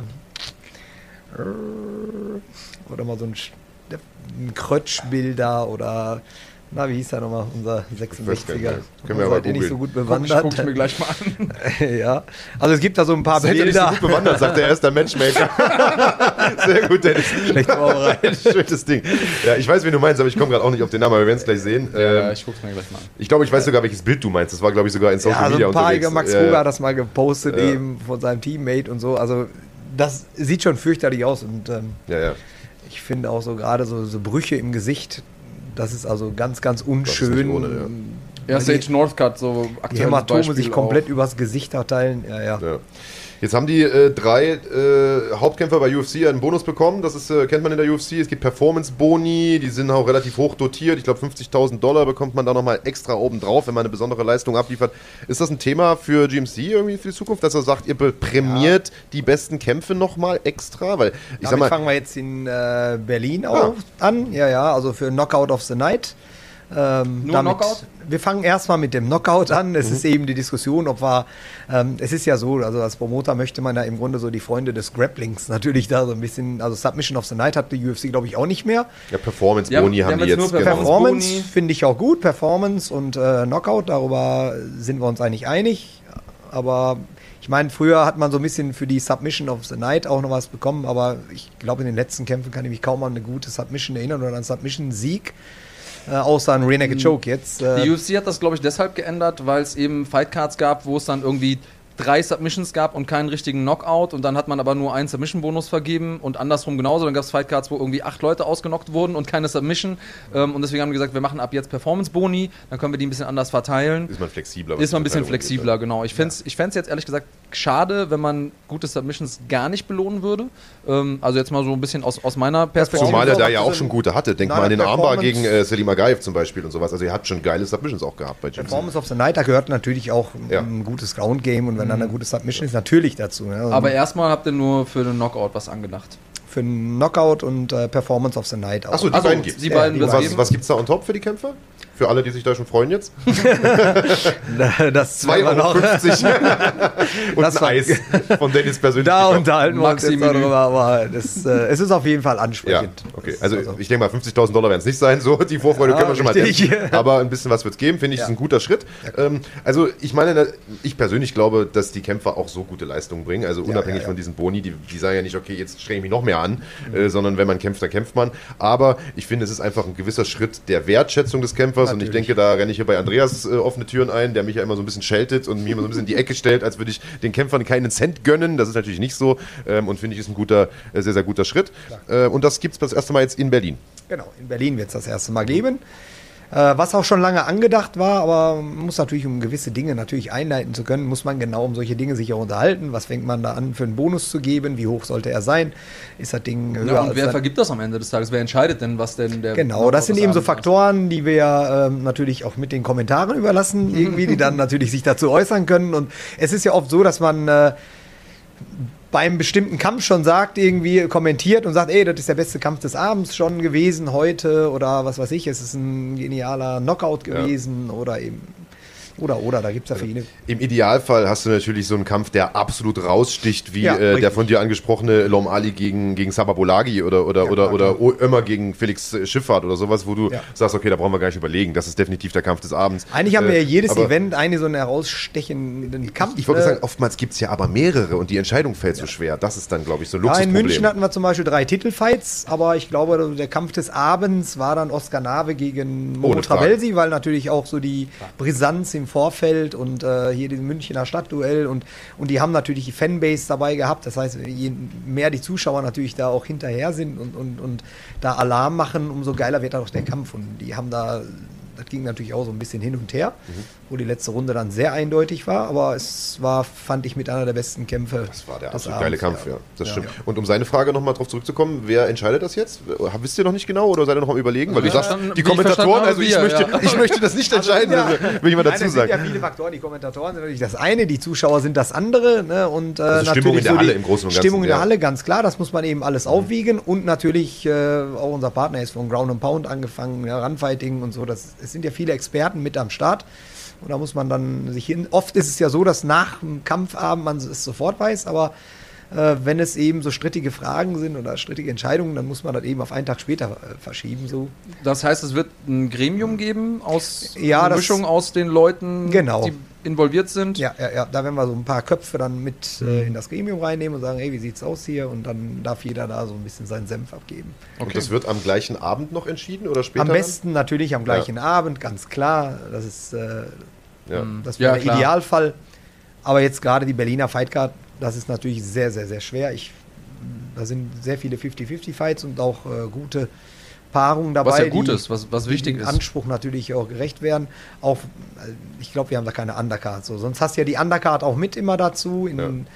Hamburg und München hatten wir jetzt auch eine sehr gute Un- Undercard, sehr gute, viele K.O.s und Knockouts. Irgendwie das, äh, die kommen natürlich mit ins Spiel. Da äh, will ich gerade mal eine ähm, Zuschauerfrage einschieben. 6 Matthias 9 hat über Instagram auf der Runfighting-Seite gefragt, ähm, ist für Berlin eine große Weigh-In-Show geplant, wie das in Hamburg der Fall war? Die Mall of Berlin wäre eine Hammer-Location, sagt er. Ähm, Ja, oder gleich im KDW dann am besten, ja, genau. oder? Ja, also es ist schwer, Hamburg zu toppen, ganz klar. Also die Europapassage war so das Nonplusultra. Ich kann mich auch nicht an irgendeine Box-Way-In oder sonst irgendwelche Veranstaltungen erinnern, wo es äh, ja, wo so eine Atmosphäre da war. Also ich stand selber mit einer Gänsehaut da auf der Bühne und ähm, haben uns natürlich alle da unglaubwürdig angeguckt, weil da waren über 1000 Zuschauer und Hälfte der, also beim Staredown dann von Ömer gegen Felix hatte man, glaube ich, äh, so eine 50-50-Situation, obwohl es Ömers Stadt war, hatten sehr viele auch so den Mut von Felix dann auch bewundert und waren auf einmal auf Felix Seite und da kam dann, also das war eine fürchterliche Gänsehautstimmung. Natürlich auch Flying Uwe, der natürlich da auch seinen Beitrag zu geleistet hat. Es wird in Berlin natürlich das auch geben. Wir überlegen gerade eben, ob man das, weil das Tempodrom ist einfach eine unheimlich geile Halle. Das ist, äh, also so eine Halle habe ich selber auch kaum gesehen. Also man war da drin und hatte dann auch schon Gänsehaut, weil man so ein bisschen an die, an so eine Arena eben Hexenkessel einfach, ja. Rund und. Es ist alles äh, sehr nah am Cage. Es gibt da, es gibt keine schlechten Plätze, ja, weil das so ein, so ein, so ein D-Form ist. Die Bühne ist dann vor Kopf. Es wird da auch eine LED-Show geben, eben, wo der Kämpfer so ein bisschen, ja, so ein bisschen KSW-Feeling wird es sein. Ähm, in der Halle oder eben in einem Einkaufszentrum. Da sind wir jetzt auch noch mit der Überlegung dazu gegangen, ob, man's, ähm, ob man die Show eben so hinbekommt wie in Hamburg oder man macht das eben in einem kleineren, aber atmosphärisch besseren Rahmen. Ja, also ich denke mal in den nächsten ein, zwei Wochen werden wir das auch bekannt geben. Für mich ist das immer spannend zu sehen, wie Veranstalter eben genau das wählen, die Präsentation der Kämpfer. Die Weigh-Ins haben wir auf der einen Seite angesprochen, da- das ist auch eine Wissenschaft für sich, sage ich mal, wie ist quasi nochmal eine eigene Show, die man planen muss und wo man irgendwie die Zuschauererfahrung sich auch durch den Kopf gehen lassen muss. Auf der anderen Seite, du hast jetzt eben angesprochen, LED-Show erinnert ein bisschen an KSW. Es gibt ja den Ansatz, den, wie es zum Beispiel KSW hat oder wie es früher Pride hatte, die einen großen Fokus auf den Einlauf hatten, wo äh, Kämpfer vor großen LED-Wänden einlaufen mit äh, vielleicht noch einem Show-Act oder so. Und dann hat man auf der anderen Seite zum Beispiel die UFC oder auch bei Bellator ist es so, da ist es ja mehr oder weniger unspektakulär. Der Einlauf an sich der soll nicht so stark von dem Geschehen im Cage ablenken. Ähm, wie ist da sozusagen der Prozess, den ihr durchgemacht habt? Was sind die Vorteile aus eurer Sicht, wenn man da noch eine Show quasi außerhalb de, der Show, die im Cage stattfindet, macht? Und ähm, warum seid ihr jetzt dazu übergegangen zu sagen, okay, wir nehmen so eine LED-Show mit rein? Ja, also man darf ja nicht vergessen, es gibt Events, die fürs TV gemacht sind. Ja, ich kann mich an UFC-Veranstaltungen erinnern, ja, so eine Fight Night, da sitzen 200 Zuschauer, die werden dann alles zusammengepackt und dann äh, müssen die alle mal jubeln und Schilder hochhalten, damit das gut aussieht fürs TV. Auch äh, Kickbox-Galen werden dann, also es ist ja nicht immer so, dass die UFC überall ausverkauft ist, ja, das ist so, so Riesenhallen. Ähm, Im TV sieht es natürlich immer anders aus, aber wir GMC. Wir sind ja gerade den Schritt ins TV gegangen. Das heißt, wir sind immer dabei gewesen zu sagen, der Zuschauer muss einen unvergesslichen Abend haben. Das heißt, jeder Zuschauer, der in die Halle kommt, der muss nach Hause gehen und muss immer noch so ein bisschen Gänsehaut haben, über die Kämpfe nachdenken, über die Show. Da gehört der Walk-In ganz klar dazu. Der Walk-In, finde ich, ist äh, einer der, ja, der spannendsten Momente. Guckt euch, also vielleicht haben wir noch so ein Highlight Hamburg-Video da als äh, Ömer Solmers eingelaufen ist, waren circa, weiß ich nicht, 1500 Fans auf seiner Seite und die anderen 1500 waren dann auf der Seite von Felix Schifffahrt und es war ein Einlauf, ja, der, so ein bisschen seinesgleichen sucht in der Geschichte des MMAs. Ich habe es einmal, also KSW ist ein Unterschied zur UFC, weil KSW auch die Zuschauer mitnimmt ins Boot. Da wird, wenn so ein Mamet Kalidov eingelaufen ist, da äh, sowas habe ich in meinem Leben nicht gesehen. Der Typ ist äh, also mit einem Silvesterfeuerwerk eingelaufen und ähm, bis er am Cage war, haben sie ihn quasi da reingetragen, die Zuschauer. Es, äh, es war eine unheimliche Stimmung, die auch Gänsehaut dann hervorgehoben hat, auch wenn er jetzt nicht so gut äh, gekämpft hat. So, der Einlauf war im Grunde schon die Show. Und bei GMC ist das auch wichtig, weil die Zuschauer, die in der Halle sind, wie gesagt, wenn er ebenerdig reinläuft, wie in der UFC, dann ist der für, für die Kameras, für TV und so weiter natürlich gut aufzunehmen. Ja. Bei uns ist ja in den Hallen oft so, dass er den langen Weg über die Treppen dann hinauf runterläuft, so wie jetzt äh, auch zu sehen hier Felix Schifffahrt. Und da sieht man mal die Begeisterung so und äh, ja, man hat eine ganz andere Vorfreude natürlich auf den Kampf. Und äh, ja, wenn man den Felix eben da sieht, wie er sich da durch die Menge da bewegt und äh, ne, da ist so ein Stefan Pütz zum Beispiel da vorne, da sieht man und da halten ihm die Daumen hoch und ähm, Wobei man sagen muss, das ist ja tatsächlich so ein UFC-Style-Einlauf. Also da ist ja nichts mit LED-Show, der läuft jetzt zwar die Treppe runter, aber ja. ansonsten läuft er ja einfach nur ganz normal mit seinem Team durchs Publikum. So kennt man es ja auch aus der UFC, die laufen halt ebenerdig, nicht die Treppe. Aber hier hast du ja kein Feuerwerk und kein aber LED der Zuschauer, und das ist halt trotzdem ein geiler Einlauf. Ja, aber der Zuschauer kann bei der UFC den Kämpfer ja oft nur über die Monitore sehen. Während bei uns, weil er die, die größte Tribüne darunter laufen muss, auch von allen Seiten in Szene gesetzt wird. Du applaudierst auch komplett anders, wenn du den, wenn du den Kämpfer siehst. Und da ist dann, äh, der wird mit Spot, äh, äh, Spot begleitet und als er eben eben wer er dich dann durch die Menge läuft, da siehst du ihn eigentlich nur kurz vor dem du meinst, Cage. weil da auch eine gewisse Nähe zum Zuschauer tatsächlich da ist. Ja, es kommt auf die Sitzplätze der Hallen mhm. natürlich an. Ne? Wenn er so eine Tribüne runterläuft, hat er natürlich eine ganz andere Aufmerksamkeit für alle Zuschauer. Wenn er ebenerdig entlang läuft, dann hast du für die Kameras und für die TVs ihn gut zu sehen, aber die Zuschauer in der Halle nehmen ihn ja ganz anders wahr. Also ich habe mich auf so einen Felix Sturm ist in der Oberhausener Köpi Arena schon mal eingelaufen, auch ebenerdig und ähm, da haben viele Zuschauer das gar nicht mitbekommen, weil da eben dieser Pulk da war. Die haben ihn, als er kurz vorm, vor seinen Boxring stand, da ging dann erstmal so die Begeisterung los. Anders ist, wenn du den Kämpfer natürlich so, gerade wie bei Felix gesehen, der steht dann oben erstmal, man sieht ihn fünf bis zehn Sekunden, die Einlaufmusik kommt, du siehst ihn da schon mal hüpfen, dann hat er so sein, die Deutschlandflagge gehabt, weil äh, Ömer mit der Türkei-Flagge eingelaufen ist, was ich auch immer unheimlich wichtig finde, so, wenn man mal, was weiß ich, Franzosen jetzt zum Beispiel hat, Max Koga gegen äh, Damien Lapillus und wenn der eine mit der französischen Flagge einläuft und der andere natürlich mit einer deutschen Flagge. Wieso findest du das wichtig? weil mh, Ömer natürlich es, also in der Halle in Hamburg hatte man gesehen, man hatte so die türkischen Zuschauer, so ein bisschen auch für das türkische TV. Also D-Max Türkei, die sind natürlich immer, weil die eben sehr nationalistisch sind, äh, geht denen nochmal einer ab, wenn du natürlich mit der Türkei-Flagge natürlich da einläufst. Und äh, Felix hat so ein bisschen wahrscheinlich auf ProSieben Max dann äh, War das, war das mit euch abgesprochen oder war das von euch initiiert, dass er die Flagge mitbringt dann? Nein, nein, nein, das ist nicht äh, initiiert, aber es war von, äh, ich denke mal, das ist so Nordin, der dann natürlich diese Tipps ihm gibt. Das ist so, die, ich sag mal. Ich wenn du meinte jetzt von Ömer, weil äh, ich weiß gar nicht, ob Ömer wusste, dass es im türkischen TV läuft. Wusste Doch, doch, das Okay. wissen die, ja, ja, klar. Die bekommen ja, also ich sag mal so, im, im türkischen TV, wir haben zum Beispiel vor zwei Wochen, haben die nochmal um äh, Primetime, Samstagabends, die, das komplette Event äh, nochmal wiedergegeben. Ja, GMC Hamburg jetzt. GMC Ach, Hamburg und mhm. München das Wochenende darauf.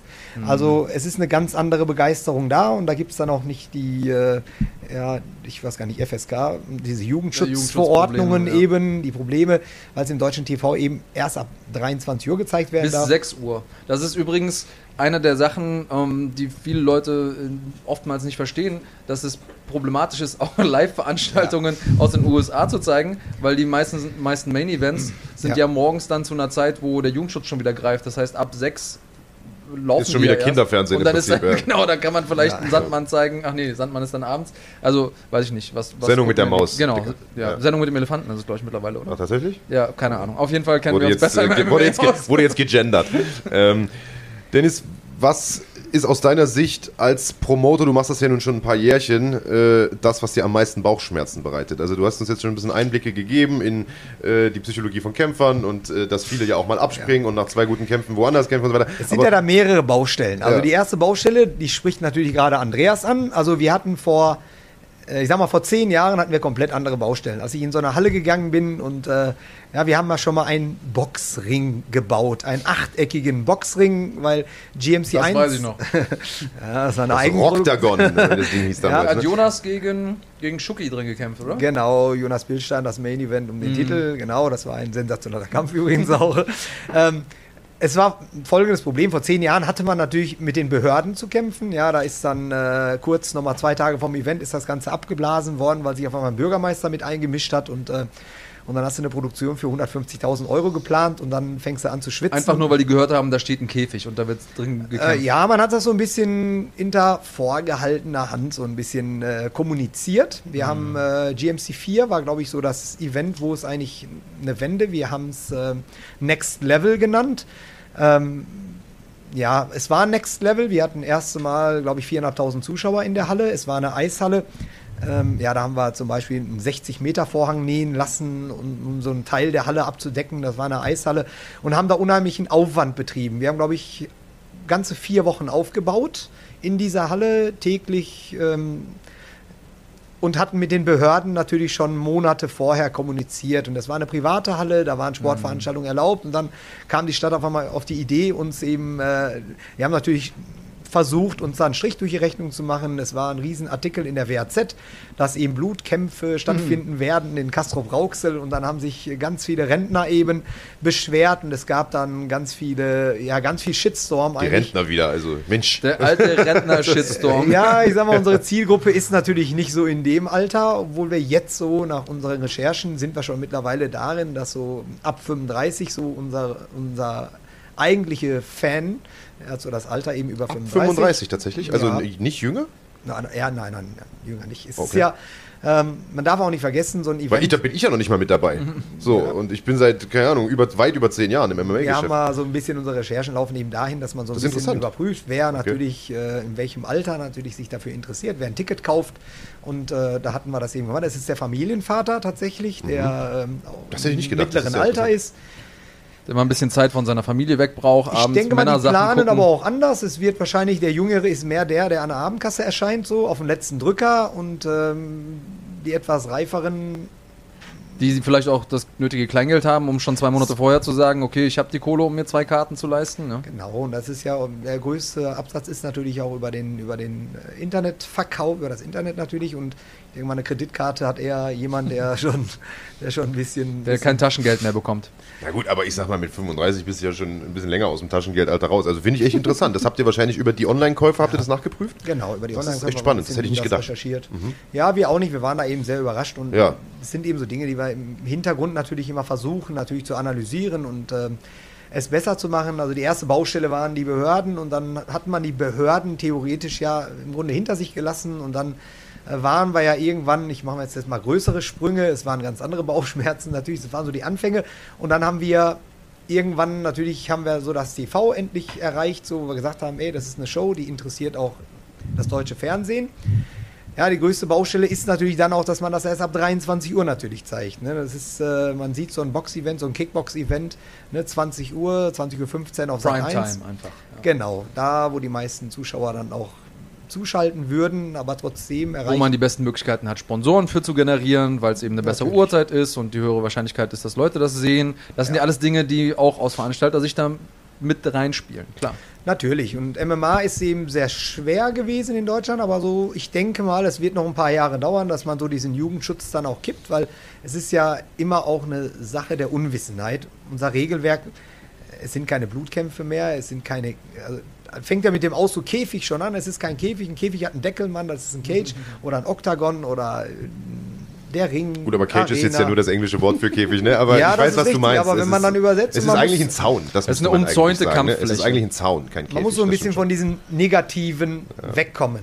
Ja, das ist äh, so, äh, the rules are no rules, das waren ja immer coole Sprüche so von der UFC. In Amerika kann man das machen, aber in Deutschland, Aber äh, selbst da haben die ja Probleme gehabt. Da war ja auch Ja. eine Zeit lang verboten, zumindest im Fernsehen. was aber Ähm, immer gut für die Werbung ist. ja. Ja, ist, ja, wenn du sagst, ey, das sind blutige Kämpfe, die finden im Käfig statt und es gibt keine Regeln so und dann hast du auf einmal Einschaltquoten dann da, aber ja, ja, aber auch die hatten ja dann ihre TV-Deals verloren, durften teilweise nicht mehr veranstalten. Also die Entwicklung gab es in den USA auch, einfach nur zeitversetzt, wie immer so ein bisschen. Die äh, Deutschen sind immer manchmal ein bisschen hinterher, insbesondere wenn es um äh, Gewalt geht oder vermeintliche Gewalt. Und ich bin ja auch einer der Menschen, die das live und in Farbe miterleben, wie auch da die Entwicklung und die Entwicklung der Wahrnehmung ist von Blutkämpfen und auch das vielleicht, es war im Prinzip komplett verboten, dass äh, für die Leute, die noch nicht ganz so lange dabei sind und nicht ganz so tief in der Szene, es war ja komplett verboten, MMA äh, überhaupt zu zeigen im deutschen Fernsehen, auch nur ausschnittsweise. Und ähm, es war sogar der Trailer von ähm, Khabib gegen McGregor, den durfte man nicht zeigen, obwohl die beiden nur auf dem Strip in Las Vegas in Anzug mit ihren Gürteln aufeinander zugelaufen Aldo sind. gegen McGregor. Äh, Aldo gegen Aldo. McGregor, so rum, ja, danke Marc. Ähm, obwohl da nicht eine einzige Kampfszene drin äh, zu, Ja. zu sehen war. Und dieser Weg, den, also was alleine ich schon mit Leuten zusammengesetzt habe von der FSK, vom Jugendschutz, um denen zu erklären, was wir da machen, weil, und da ist immer wieder zwei Sachen. Erstens, Käfig. Zweitens, es wird ja auf einem am Boden liegenden eingeschlagen und wir haben ja alle gelernt, wer am Boden liegt, ist wehrlos. Und das sind einfach Dinge, die muss man erklären und das dauert, Ja. bis das bei den Entscheidern angekommen ist. Und ich glaube, ohne uns beiden jetzt, Marc und mir, dazu sehr auf die Schulter klopfen zu, zu müssen, aber das ist was, was ich als große Verantwortung äh, ansehe, die wir beide mittragen, denn alles steht und fällt damit, dass man den Leuten den Sport erklärt. Und genau Ja. deshalb ist es so wichtig, dass wir als Kommentatoren das immer und immer wieder machen und immer und immer wieder die Leute abholen, die das eben noch nicht verstehen und noch nicht wissen. Ja, aber nicht nur wir, sondern vor allen Dingen auch Leute wie ihr, nämlich Promoter. Das habt ihr ganz gut gemacht. Und äh, wir haben jetzt oft das Wort Entwicklung gehört. Du hast gesagt, früher waren es andere Baustellen als heute. Lehnst du dich, du bist ja zusammen mit Özan äh, Altintasch im Prinzip der Erfinder von GMC, der Gründer von GMC und bis heute der Promoter von GMC. Äh, lehnt ihr euch manchmal zurück, wenn ihr euch trefft und, und sagt, Mensch, wie weit haben wir es schon geschafft? Also von der Eishalle da in Herne oder wo das war, wo die Behörden noch sagten, ihr dürft nicht und ihr habt einen Ring gebaut, einen Achteckigen, zu jetzt, wo ihr äh, auf Posimax live im Free TV lauft? ja, das So lange ist das ja noch gar nicht her, meine ich. Ja, das Schlimme ist, wir würden es gerne tun. Also oft sitzen wir dann im Auto, fahren dann eine unheimlich lange Strecke, weil wir gerade zu irgendeinem Event fahren oder uns noch was anderes angucken. Und dann Macht sagen ihr das auch, ja? Ja, sehr, sehr viel. Wir waren, also wir sind eigentlich auf jedem MMA-Event, was Ja, ja. eigentlich Konkurrenzanalyse nennt sich das, ja, ja, genau. Wir waren auch bei Infusion, wir waren bei KSW, wir waren bei UFC und, Ja. und, also wir gucken uns im Grunde kein, Und Fazit ist, GMC ist am besten. the shit. Na, hundertprozentig, wir können überall mithalten. So, es gibt, äh, also ob es die Halle ist, ob es die Show ist, ob es unsere Kämpfe sind, also, es gibt kein Event. Äh, letzt, letztens Bellator zum Beispiel in, äh, in England, ja, da müssen wir uns einfach nicht hinter verstecken mehr. Also vor zehn Jahren, einverstanden, ja, das war einfach eine, eine ja, es gibt ja diesen Begriff Hinterhofveranstaltung. Wir haben es gut gemacht, aber es war noch nicht da, wo wir hin wollten. Für deutsche das- Standards war das damals schon gut, klar. Für Deutschland war das super, aber ich sag mal, meine Amateur-Gala Olympics hat heute eine komplett andere Qualität. Da haben die Kämpfer auch einen Einlauf, es gibt Lichtshow, es gibt dieses ganze Rumherum, es gibt den Ärztecheck, es gibt das, das Rules-Meeting und, und, und. Das äh, wie komplett auf einer Profi-Ebene. Die Kämpfe sind in einem Cage. Das, all das hatten wir vor zehn Jahren nicht eben. Also wir sind mit unserer Amateur-Gala schon viel, viel weiter. als damals bei den Profis. Genau. Was denkst du, also wenn ich da kurz einhaken darf, es gab ja über die Zeit hinweg und gibt es ja auch immer noch mh, Veranstaltungsreihen in Deutschland, mir fällt da zum Beispiel Respect ein, ja, Ja. die auch Pionierarbeit geleistet haben, Da wollte ich gerade hin. Also im Grunde meine Bauchschmerzen sind zum Beispiel, dass es keine Veranstaltung mehr gibt in Deutschland. Ja, wir brauchen Veranstaltungen, außer GMC natürlich. Und das ist ja auch der Grund, warum wir jetzt mit der Olympics einfach ein bisschen weitergehen. Wir haben vorgehabt, alle vier Wochen es zu machen. Im Juni sind wir jetzt dreimal unterwegs. Man muss einfach ähm, die, ja, so ein bisschen die Deutschlandkarte mal auspacken. Respect gab es, dann gab es die Superior-Jungs und dann gab es GMC und das war alles in Nordrhein-Westfalen. Und dann hatten wir auf einmal einen riesen Spagat der Kämpfer. Wir hatten vor acht Jahren, war, hatten wir ungefähr mal gezählt, wir hatten 300 aktive MMA-Kämpfer in Deutschland. Ja, und 200 kamen davon aus NRW. Wir hatten Leute wie Aziz Karaoglu, Jan, das ist so Jonas Bildsteiner, Abus Magomedo für Lom Ali, Kalitaha. Das ist so, die Liste ist so lang, Nordin Aschrin und, und ich wüsste aber nicht einen deutsch, mal, süddeutschen Namen. Da war so ein Martin Buschkamp auf einmal da. Ja, der war aber so ein bisschen Schweizer. Peter Raum. Sobotta. Peter Sobotta, ganz klar, aber weil er natürlich jetzt auch in der UFC war und äh, da so die Anfänge, er war ja in Deutschland, glaube ich, auf keinem Event gekämpft, soweit ich mich erinnern kann. Ich Doch, in Leipzig hat er seine ersten Schritte gemacht, hat sogar sehr, sehr häufig Ja, gekämpft. gut, so. Wenn du das noch zu Deutschland zählst, dann hat, In, in Erfurt Ja. hat er auch gekämpft, also er hat schon ein paar Kämpfe in Deutschland gemacht. Äh, Wir haben auch mit Gregor Herb und so ein paar, aber ich weiß schon, was du meinst. Also Nordrhein-Westfalen war das. Veranstaltungen, die jetzt so die Größe, ich, ich nenne jetzt mal Respect einfach. Ja. Respect hat zum Beispiel in den ersten fünf Veranstaltungen eine Wahnsinns-Performance gehabt. Es war, es war eine super Show, große Hallen, eine super Werbung. Also Da muss ich, muss ich mal ganz kurz reingrätschen, denn Ja. tatsächlich waren die Veranstaltungen damals in Leipzig, diese FFC-Shows, waren die größten Mhm. Veranstaltungen, die es damals gab in Deutschland, bis heute noch, muss man sagen. Also abgesehen jetzt von euren jetzigen Ja, okay, Veranstaltungen, die ja sehr, sehr groß sind. Aber äh, Respect war damals eigentlich verglichen damit, das war eine Turnhallenveranstaltung und die Ja, Events war in ja Leipzig eine waren Riesenkuppel, Mhm. Riesenlichtshow, das hat international mitgehalten. Leider haben die dann irgendwann keine Kohle mehr gehabt oder keinen Bock mehr. Ich weiß auch nicht genau, Marco Tschörner, guter Mann, der hat das damals Ja. gemacht. Ähm, das waren Riesenveranstaltungen, die waren ihrer Zeit weit voraus, das war 2006 oder so. Mhm. Äh, Da haben halt, wie gesagt, auch internationale Leute gekämpft, ähm, die teilweise den Sprung in große Ligen auch noch geschafft haben. Aber ich gebe dir natürlich Okay, vollkommen ja. recht, es gab deutschlandweit einfach nichts wie im Ruhrpott oder in, in Nordrhein-Westfalen insgesamt und die besten Kämpfer kamen im großen Zumindest- Teil auch aus Nordrhein-Westfalen, da hast du vollkommen Ja, recht. hatte man die Kämpfer nicht auf dem Schirm. Ja klar, so ein Peter Sobotta und so. Ich sage ja, es gab immer so ein paar Ausnahmen. An Norddeutschland hatte man so ein bisschen Ismail Chetinkaya, hatte man schon mal was von gehört, aber es war ja auch nicht so jetzt, dass man sagte, ey, das ist jetzt ein Abu Azaitar oder so. Oder ein, äh, ja, Abu hat, glaube ich, seinen ersten MMA-Kampf gehabt, hat eine Fanbase mitgebracht von fast 500 Zuschauern und hat eine riesen Show gemacht. Und ähm, was ich sagen will, in, in, in NRW hat man eigentlich diesen, ja, den Auflauf der MMA-Kämpfer gehabt. So, Ja. während man in anderen Teilen Deutschlands eigentlich so ein bisschen. Wir hatten jetzt Probleme, als wir in München waren und in Hamburg, das erste Mal in Hamburg, ne, unser Main-Event war NRW gegen NRW, Andreas Kaniotakis gegen Martin Zawada. Und ich glaube, das Co-Main-Event, Co-Main-Event konnte man so runtergehen. Ömer Solmers hatte eine 3-0 gehabt, der musste aufgebaut werden. Dann hatte man einen Dimitar Kostov, der gegen Jury Bejenari gekämpft hat und äh, auch verloren hat. So, das, äh, also in Hamburg hatte man das, also da hatte man die Kämpfer auch nicht. Jetzt haben wir aus Norddeutschland ja schon so ein paar Kämpfer aufgebaut. Ein Selim Agaev war natürlich nur mit in Norddeutschland, aber es ist nicht die Anzahl an Kämpfer, die man jetzt in NRW hat. In NRW füllt man eine Fightcard innerhalb von zwei Wochen, auch mit Spitzennamen. Dann hat man natürlich immer das Spirit gehabt, das darf man nicht äh, vergessen, aber die Jungs waren sehr Russlandlastig. Ne, also so ein Stefan Pütz ist dann schnell nach Russland, der- mit einer 4-0 war er schon äh, 4-0, 5-0 ist das schon nach Ja, ich, Russland ich glaube, der hat ein paar mehr, weil er auch einfach extrem viel in kurzer Zeit gekämpft hat. Ich War auch weiß gar nicht, Respect äh, Champion und so, aber das Ja, stimmt schon, der ist zeitlich der ist rübergegangen und so. rüber. Was, was glaubst du, Entschuldigung, wo, woran das liegt, dass das NRW so, so stark ist? Also ich bin ja der Meinung, es liegt zum Teil erstmal an der Infrastruktur dort. Ihr habt ja sehr, sehr viele Städte auf engem Raum, es ist ein großes Ballungsgebiet. Das spielt sicherlich eine Rolle. Aber ansonsten siehst du da noch irgendeinen Grund, warum so viele gute Clubs dort Weil sind, so viele viele gute Kämpfer sind? Veranstaltungen gab. Ja, Okay. es in NRW gab es ganz, ganz viele. Ich habe jetzt nur drei, ich sag mal, jetzt relativ große genannt, Respect und Superior und, und jetzt uns, weil wir im Grunde mit unserer ersten Gala hatten wir einen Carlos Eduardo Rocha, ja, der jetzt in der UFC ist, im Main Event gegen Fatih Balji.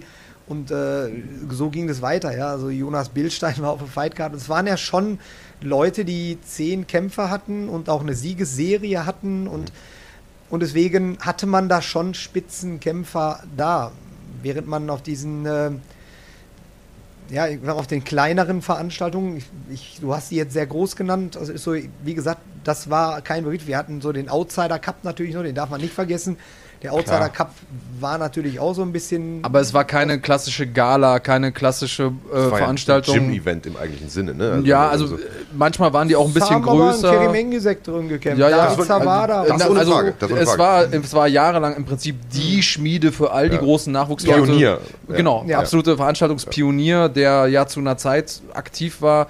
Und ich will ihn jetzt auch mal, also Bodo Elsbeck, Grüße an der Stelle, Ja. auch Wegbereiter von euch mit war. 100 Frage. Prozent. Wir waren auch gerne beim Bodo und ähm, aber egal wo wir waren, es fehlte uns immer so ein bisschen die Professionalität. Es war jetzt natürlich auch der Zeit geschuldet. Ja, ne? klar, das ist sicher. So, es war nicht die Zeit der Handys. Der heute kommuniziert man über WhatsApp, über alles Mögliche und Bodo Elsbeck, der hat so ein bisschen dann ein Anschreiben gemacht und über E-Mail-Verkehr. Es hat sehr lange Brieftaube gedauert. losgeschickt. Ich kann dir sagen, als ich angefangen habe zu kämpfen, äh, meinen ersten äh, Profikampf gemacht habe 2005, da gab es zwar schon Internet, aber wir waren bei weitem nicht so gut vernetzt wie heute. Nein, Facebook, wir Instagram, waren, heute genau, wir waren nicht auf Facebook unterwegs Ja. und ich habe mir im Internet angeguckt, okay, wo kann man diese, diese Kämpfe machen und bin dann irgendwann über die Outsider Cup oder Outsider Club äh, Seite gestolpert und das war der einzige Anlauf, den ich hatte und Bodo hat das damals für mich koordiniert. Also das sind ja auch Zeiten gewesen, wo auch Pfade ausgetrampelt wurden, die es heute ja gar nicht mehr auszutrampeln gibt. Heute gibt es da Autobahnen äh, Ja. und Ja. man äh, kommt ja schon automatisch über den Trainer im Gym, weiß man, okay, wo muss man sich hinwenden. Äh, das gab es ja damals darf alles natürlich gar auch nicht nicht. vergessen, es gab so, also auch Karate und Budo Journale, es gab das Kampfkunstmagazin. Mhm. Ich weiß, wie wir da mal durchgeblättert haben und geguckt haben, wo es irgendein Event mal stattfindet und so weiter. Es waren, also Zeitschriften sind ja heute eh out. Das ist so, tut mir auch Ja, es ist riesig heute leid, richtig das ist- analog noch, ne, wo man umblättern musste. Außer die Men's Ja. Fitness, das ist eine super Zeitschrift, die solltet ihr euch auf jeden Fall immer regelmäßig kaufen. ja. Nee, aber ich weiß natürlich, was du meinst. Die Vernetzung Ja. ist heute viel, viel besser. Die Entwicklung ist äh, ohne Frage da. Und äh, wo wir immer noch beim Stichwort Entwicklung sind, GMC hat eine super Entwicklung hingenommen. Wir haben es jetzt schon gesagt, mittlerweile TV-Vertrag im Free TV, Riesenhallen inzwischen, sehr, sehr gute Verkaufszahlen, auch was die Tickets angeht. Also Hamburg war ja, glaube ich, eine, eine Sternstunde fürs deutsche MMA. Wie siehst du die Entwicklung weiter? Ihr habt ja mit Sicherheit so einen drei, fünf Jahresplan, äh, was auch immer. Was glaubst du, wie geht's weiter? Was sind die nächsten Steps, die ihr euch jetzt vorgenommen habt? Ich weiß, äh, du und Özan, ihr plant ja auch eher groß als klein. Was ja, Ja. auch so sein soll. Ganz klar, also man muss eine deutsche Szene aufbauen. Das ist so jetzt die dritte Baustelle, die wir dann, oder äh, Bauchschmerzen und Baustellen dann auch angesprochen Ja, haben. Ähm, es bringt natürlich nichts, wenn man die, sag mal, die guten Kämpfer einmal, zweimal bei uns sieht und dann verschwinden die wieder irgendwo, irgendwo im Ausland oder übersee eben. Und äh, das ist das, wo wir auch gegen so ein bisschen steuern möchten. Wir möchten, dass die Leute sich wohlfühlen, dass sie natürlich irgendwann auch gutes Geld verdienen. Das kann man aber nur mit, bestimmten Faktoren natürlich hinbekommen. Da gehört natürlich der TV-Deal natürlich dazu. Da gehören aber auch solche, ja, im Grunde auch volle Hallen dazu. Das ist, äh, man muss erstmal es hinbekommen, dass man äh, ja, MMA-Fans bekommt, so wie im Fußball eigentlich. Also egal, wer da gegen wen spielt, die Leute gehen ins Stadion, ob da, ne, jetzt komme ich aus dem Ruhrgebiet, deswegen bin Schalke, ne, egal gegen wen Schalke spielt, Drittligisten, Oberligisten, Verbandsligisten, es sind immer 60.000 im Stadion. Das ist aber auch so ein Schalke-Phänomen, muss man dazu sagen. Das ist ja nicht bei jeder Mannschaft so. Ja, aber wenn die schon 20.000 Zuschauer haben, dann ist das schon ganz gut. Das ist Bayer Leverkusen hat ein ziemlich kleines Stadion. Ich glaube, 30.000 passen da rein in die Bayer Arena. Aber die ist auch ausverkauft. Ja, das ist. Äh, und das muss man natürlich erstmal schaffen. Äh, der Kämpfer möchte natürlich auch irgendwie, ist, ist, genau da sind wir jetzt hier, der sagt, ey, da verdiene ich aber jetzt 5.000, 10.000 mehr und so weiter. Und ähm, es gibt viele Faktoren, die für GMC sprechen. Also ganz viele, die man auch, äh, die man auch erklären kann. Sag mal. Ja, zum Beispiel, ähm, dass man eben bei DMC gefördert wird. Ja, das ist so, ein Felix Schiffert hat Angebote von M1 von allen Veranstaltern bekommen, aber warum soll man den Jungen jetzt als Kanonenfutter irgendwo hingeben zu irgendeiner Veranstaltung? Er muss erstmal wachsen, er muss reifen. Ja, ich habe zum Beispiel Maurice ich habe direkt ein Angebot von äh, irgendeiner russischen Organisation mit einer riesen Summe bekommen, die mir dann gesagt haben, ey, wir haben hier so einen äh, Khabib äh, Verschnitt. Verschnitt, genau, der passt super zu deinem und lass uns reden und so weiter. Ey, der hat eine 2-0, Mann. Das ist so. Und ähm, Das muss man sagen, Maurice Adorf ist ja, du hast ja auch noch ein Gym, für die Leute, die Ja. das nicht wissen, Fight Club Gelsenkirchen. Und Maurice Adorf ist ein Eigengewächs aus deinem Gym. Ähm, der auch gute Performances hingelegt hat oder zumindest mal eindrucksvolle Performances, äh, gute Bilder geliefert hat. Das ist ja auch in unserem Sport immer wichtig. Ja. Und da, ähm, ja, darüber kann man sich auch sehr gut vermarkten. Und äh, gleichzeitig ich hätte gerne zwei Fragen angeschlossen. Ähm, die erste zuerst. Ähm, wie sieht es denn aus an dem Punkt, wo du sagst, okay, der hat jetzt genug, der Kämpfer, egal ob es jetzt Maurice ist oder wer auch immer, der hat jetzt genug Erfahrung gesammelt bei GMC und wäre theoretisch auf sportlicher Ebene auch dazu bereit, den, ich sag jetzt mal provokant, grimmigen Russen zu schlagen in Russland oder äh, rüberzugehen in die USA oder wo auch immer. Ähm, würdest du dann mit äh, gutem Gewissen und, und einem freundlichen äh, Händedruck sagen, okay, also wir würden uns für jeden deutschen Kämpfer freuen, wenn der in der UFC Fuß fassen könnte. Mhm. Aber ich habe jetzt nicht viele Namen im Kopf, die, sag ich mal, ja, angefangen jetzt mal, Pascal Kraus war sehr früh da. Ja, dann, äh, ich gehe jetzt mal so ein bisschen auch jetzt gehen in die GMC-Historie rein. Dann ist so ein ähm, Carlos Eduardo zur UFC gegangen, hat in Deutschland ein, zwei Kämpfe eingefahren und dann ist er dann natürlich auch unter die Räder gekommen. Es hat mich total geärgert, das war in Hamburg natürlich, auch, ich glaube, Jessin, ich weiß nicht, ob Jessin in Hamburg hat er, glaube ich, auch nach Punkten. Ich glaube, einen hat er gewonnen und In- danach. In hat er Hamburg verloren. hatte Jessin ge gekämpft gegen äh, Till, Darren Till, glaube ich, und hat dann Ja. da nach Punkten verloren, ja. Ja, und dann hat Jajic Danjo verloren. Und das sind so, ja, ein Kalitaha hat dann erstmal verloren. Dann hat man, haben mich jetzt gefreut, dass er jetzt eben einen Knockout-Sieg eingefahren hat. Ein David Zawada hat dann jetzt zwei Kämpfe verloren. Also, was ich sagen möchte, wenn, ich, ich finde, wenn die Jungs irgendwo hingehen, dann möchte ich, dann äh, gönne ich denen natürlich auch eine Siegesserie. Ja, so ein Loy Grajovov ist auch bei GMC gewesen und ähm, er war auch ein Ausnehmerkämpfer. Er hat auch einen Superkampf bei PFL gemacht, aber hat dann natürlich auch verloren. Das ist so, ähm, Max Koga hat erfolgreich auch bei M1, aber das sind immer Höhen und Tiefen, so, die die Jungs haben. Auch ein Daniel Weichel. Aber einen absoluten, ich nenne ihn jetzt mal Superstar aus Deutschland. Peter Sobotta ist, glaube ich, auch da auf einer super Siegesserie gewesen, hat dann, glaube ich, die letzten zwei Kämpfe verloren und ähm, es ist, ich finde es einfach schade, dass die Jungs sich nicht etablieren können da, ja, dass man mal so fünf Kämpfe hintereinander mal gewinnt, drei Kämpfe hintereinander. Das ist so. Gut, das ist, aber das gehört natürlich zum, äh, zum Kampf. Nein, nein, was ich aber sagen dazu, möchte, Ja? nein, nein, natürlich gehört es dazu, es ist Sport, aber äh, ich finde, wenn, bevor man reif genug ist dafür, ja, man muss ja auf einer Bühne, ich nenne sie jetzt mal GMC, egal wie sie heißt, irgendwo, wo die Jungs eben gefördert werden, da sollten sie starke Gegner mal erstmal schlagen können. Mhm. Ja, bevor ich an eine internationale Klasse, ich rede jetzt mal von der deutschen Klasse Ja. und jetzt von der europäischen Klasse und gehe dann in die internationale Klasse über. Das heißt, man muss erstmal auf seinen Hof erstmal fegen. Das heißt, man muss in Deutschland erstmal, was die deutsche Szene hergibt, schlagen können. Dann äh, finde ich, ist der nächste Step, dass man mal guckt, ja, so machen wir es natürlich mit unseren Champions auch. Nicht Kerim Engesek nicht vergessen, der hat eine Niederlagenserie gehabt, der hat äh, Kämpfe verloren, die weil die ersten Kämpfe nicht professionell organisiert waren, sein Gewicht stimmte nicht, die Gegner stimmten nicht, er war nicht gut vorbereitet. Jetzt ist er ein Top-Athlet, ja, so ein Giovanni Melillo, haben wir nicht vergessen, der hat äh, Christian Eckerling noch K.O. gehauen und Kerim hat ihn jetzt auch aus den Latschen gehauen. Das ist so das gleiche ist mit Zelazowski. Aber nimmst du einen Polen, der so stark wie Zelazowski ist, auf KSW, auf Fan oder auf den polnischen Events, sieht die Welt vielleicht anders aus. Du musst diese guten Jungs bei dir zu Hause schlagen und dann kann man sagen, ey, ich habe jetzt mal zwei, drei aus der europäischen Rangliste geschlagen und dann kann ich es ja international Ich, ich verstehe, wo du herkommst. Auf der anderen Seite hat sich das für mich jetzt gerade so angehört, als würdest du sagen, okay, es macht erst dann Sinn, sozusagen aus Deutschland rauszugehen, wenn man auch ich sage jetzt mal, in die UFC gehen kann und da auch 5, 6, 7, 10 Kämpfe in Folge gewinnen kann. Aber das möchte doch jeder Kämpfer. Man Ja, geht doch natürlich. nicht in die UFC und sagt, Auf ich möchte jetzt anderen mal Seite- zwei Kämpfe machen und dann bin ich wieder zurück. Und das ist das, was ich sage. Wenn man Geld verdienen will, Ja. dann reicht es nicht zu sagen, ich kämpfe jetzt zweimal bei UFC, bin dann draußen, habe dann in drei Jahren vielleicht ein, zwei Mal gekämpft, wenn man mal so einen Schnitt hat. Also den möchte ich jetzt auch nicht hergeben, aber das ist so, wie oft kämpfen deutsche Kämpfer in der UFC dann? aber ich glaub- das heißt, wenn man aber sagt, ey, man hat mal drei Kämpfe, vier Kämpfe in Folge gewonnen, dann fängt das Geldverdienen doch bei der UFC erstmal an Spaß zu machen. Klar, aber ja, es, es ich gibt aber ja so trotzdem, es gibt ja was dazwischen. Zwischen, ich, ich habe direkt eine Siegesserie und, und bin im Champion geschehen und ich kann da mithalten. Und ich glaube, dass die Idee äh, zu haben, okay, ich habe jetzt genug Erfahrung mitzuhalten in der großen Liga, wie auch immer die heißen mag. Es gibt ja auch andere spannende Ligen, aus welchem Grund auch immer, Prestige, äh, Geld verdienen für Kämpfer da draußen. Und wenn man weiß, okay, ich habe jetzt meine Erfahrung gesammelt im nationalen Bereich und kann da zumindest hin und mithalten. Also das ist ja, Ja. zum einen mal vom Timing abhängig. Es kann mir nämlich sehr gut passieren, dass ich äh, in Deutschland dann bin und gegen Leute komme, die vielleicht schwieriger sind als die Leute, die mir im Ausland vorgesetzt werden. Einfach stilistisch, weil auch das wissen wir ja, zum, klar. äh, äh, zu gut nur. Stile machen eben Kämpfer. Ja. Und am Ende des Tages kann es sein, dass mir hier einer vorgesetzt wird, der für mich und meinen Stil sehr viel gefährlicher ist als jemand, der mir jetzt im Ausland vorgesetzt würde.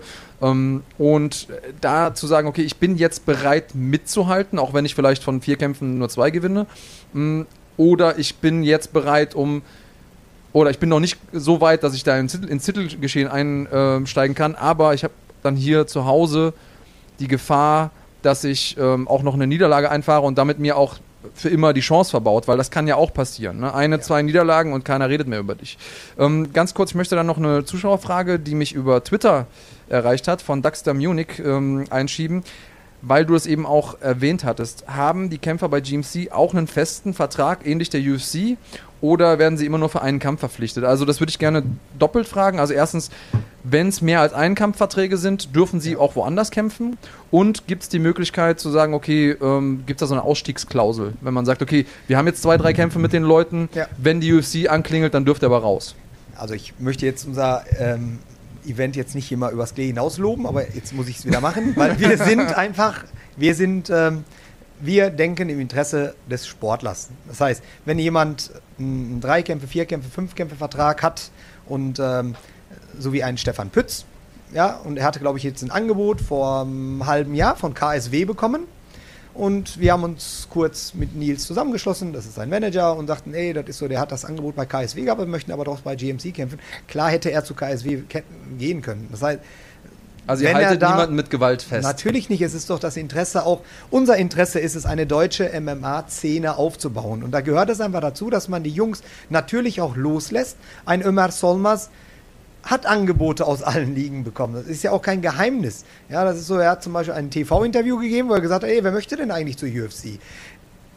Es ist, ähm, äh, natürlich kann, können sie gehen. Und das ist auch wichtig, dass sie irgendwann gehen. Man muss sich zusammensetzen und unterhalten, wenn jemand zweimal hintereinander verliert bei GMC und traut sich dann diesen großen Schritt nicht auf die Bühne und er möchte dann gerne irgendwo anders mal, ich sag mal, Bilanz machen, seinen Sieg einfahren, irgendwo auf einer Veranstaltung kämpfen, wo der Gegner, sag ich mal, überschaubar ist, nenne ich ihn einfach mal. Klar muss er das machen. Und ich finde das zum Beispiel auch dumm von der UFC, einfach eine Exklusivität da reinzuhauen, anstatt dem Kämpfer zu sagen, wenn er jetzt zweimal verloren hat, ja, zum Beispiel ein Jaji Stanio, er ist zur UFC gegangen mit einer 6-0. Ich finde sechs Kämpfe einfach zu wenig, es sei denn, du kommst aus dem Olympiabereich und hast da schon mal äh, irgendwo mitgemacht. Satoshi Ishii, Mann, das ist ein Panzer, den kannst du überall reinhauen, weil der Typ einfach eine, eine Vita hat. Und äh, wenn ich jetzt aus einem Bereich komme von, sage ich jetzt mal, Breitensport, oder ein bisschen mal da auch hier und da geboxt und ähm, gehe dann in die Profiliga, habe ein super Talent und habe dann fünf, sechs Kämpfe gewonnen und gehe dann direkt zu der Champions. Das ist genauso wie von der zweiten Bundesliga in die Champions Ja, aber League guck zu dir, guck dir Francis Ngannou an, der, ich glaube, nach sechs Kämpfen den, den UFC-Titelkampf hatte. Natürlich ist der Ey, nicht... Ganu, ist der, ich bitte ja, dich, ja, ja, ist ja richtig. So, ich weiß, sollte meinst. bei uns zum Beispiel auch kämpfen. Ne? Ja. Und, äh, Martin Merkter ist der vom Kommatlu Köln. Das war, wir hatten beide eine 6-0 oder 6-1, 5-1. Das ist so. Und dann haben wir uns kurz unterhalten und dann habe ich mir den Ganu einmal mal angeguckt und dann haben wir mit, mit Mike und Raphael, das sind die vom Kommatlu Köln eben, und dann haben wir gesagt, ey, der Typ ist einfach eine Zertrümmerungsmaschine. Lass uns den erstmal, lass uns den erstmal nicht. Aber Aber Äh, du weißt, was ich meine. Also natürlich. Es, natürlich hast du recht und, und viele, also ich bin auch der Meinung, dass ein paar Leute den Schritt zu früh gehen, da, da bin ich bei dir, aber ich glaube, dass es auch Leute gibt, die das tun können. Natürlich ist Francis Ngannou jetzt ein Ausnahmeathlet, so, so ein geborener Freak, aber äh, Es muss natürlich jeder du wissen, siehst halt einen wie, wie Peter Sobotta, der zum Beispiel komplett Europa abgeräumt hat, der in Polen alles gewonnen hat, ungeschlagen war, in Deutschland alles weggeräumt hat Ja, und ist der dann äh, in der UFC eine gute Serie macht, aber halt trotzdem es nicht zum Titel schafft. Also weißt du, es ist, wie er schon sagt, Noch. es gibt ja so einen Mittelweg, noch nicht schafft. Ja, das wollen wir so Ja. sagen. Und, äh, oder auch Pascal, den du ja vorhin angesprochen hast, der ist ja nicht etwa rausgeflogen, weil er zu schlecht war, sondern er hat einfach eine Verletzung gehabt und weiß gar nicht, was dann äh, war, hat ein, paar andere Sachen zu tun gehabt in seinem Leben. Müssen wir mal einladen Lebt hier. jetzt, glaube ich, auch ganz gut äh, mit seinem Sicherheitsbusiness, glaube ich, macht er und so ein Kram. Aber ich meine, der war ja auch erfolgreich. Der hat, glaube ich, von vier Kämpfen einen verloren oder sowas, wenn ich mich nicht irre, oder wie das war. Also Ja. auch der hat Also Pascal muss sich nicht verstecken Dennis, Dennis Siever, gutes Beispiel, war in der Nähe von einem. Titelkampf. Also es gibt auch Leute, die das schon geschafft haben, einigermaßen gut abzuschneiden. Also irgendwann gut abzuschneiden, so muss man es sagen. Äh, einigermaßen klingt doof. Äh, also das, das geht schon. Auch hier, es gibt wieder zwei Wahrheiten. Du hast natürlich recht, einige Leute sollten vielleicht schon erstmal die Kirche im Dorf lassen und vielleicht nicht nach drei Kämpfen schon vom UFC-Titel träumen. Vollkommen richtig. Aber also es ich, gibt ich eben auch Leute, jetzt, die das können. ich, das ist so klar, der Sportler möchte immer alles. Ja. Ich, es gibt sehr viele sehr gute Trainer in Deutschland. Ähm, wenn man sich jetzt mit denen unterhält, dann kommt man immer mehr auf so einen gemeinsamen Nenner. Es ist immer wichtig, klar, einmal dahin, gute Werbung haben, zurückkommen ist das eine. Zu, wenn jemand aber den Anspruch hat, ja, zu sagen, ey, ich möchte wirklich der Beste, mit den Besten mithalten, dann muss ich diesen schmerzhaften, längeren Weg gehen. Es bringt mir nichts rein, raus, dann wieder irgendwo eine Ehrenrunde drehen. Jonas Bildstein, weiß ich, ist mal ist zu Bellator gegangen und hat, glaube ich, einen Kampf gewonnen, einen verloren, dann war er wieder, dann durfte er bei Bellator, wir hatten ihm eine Sondergenehmigung geholt, hat dann bei uns gekämpft und um wieder in die Spur zu kommen und es hätte dann wieder zurückgehen können solche Verträge finde ich sehr gut. Ja? Wenn die UFC sagen würde, ey, pass auf, ich gebe dir, jetzt seid ihr beide ja gestandene Männer, jetzt möchtest du einen Job annehmen, Wer da jetzt? sagt ihr Also ich schon. irgendwo.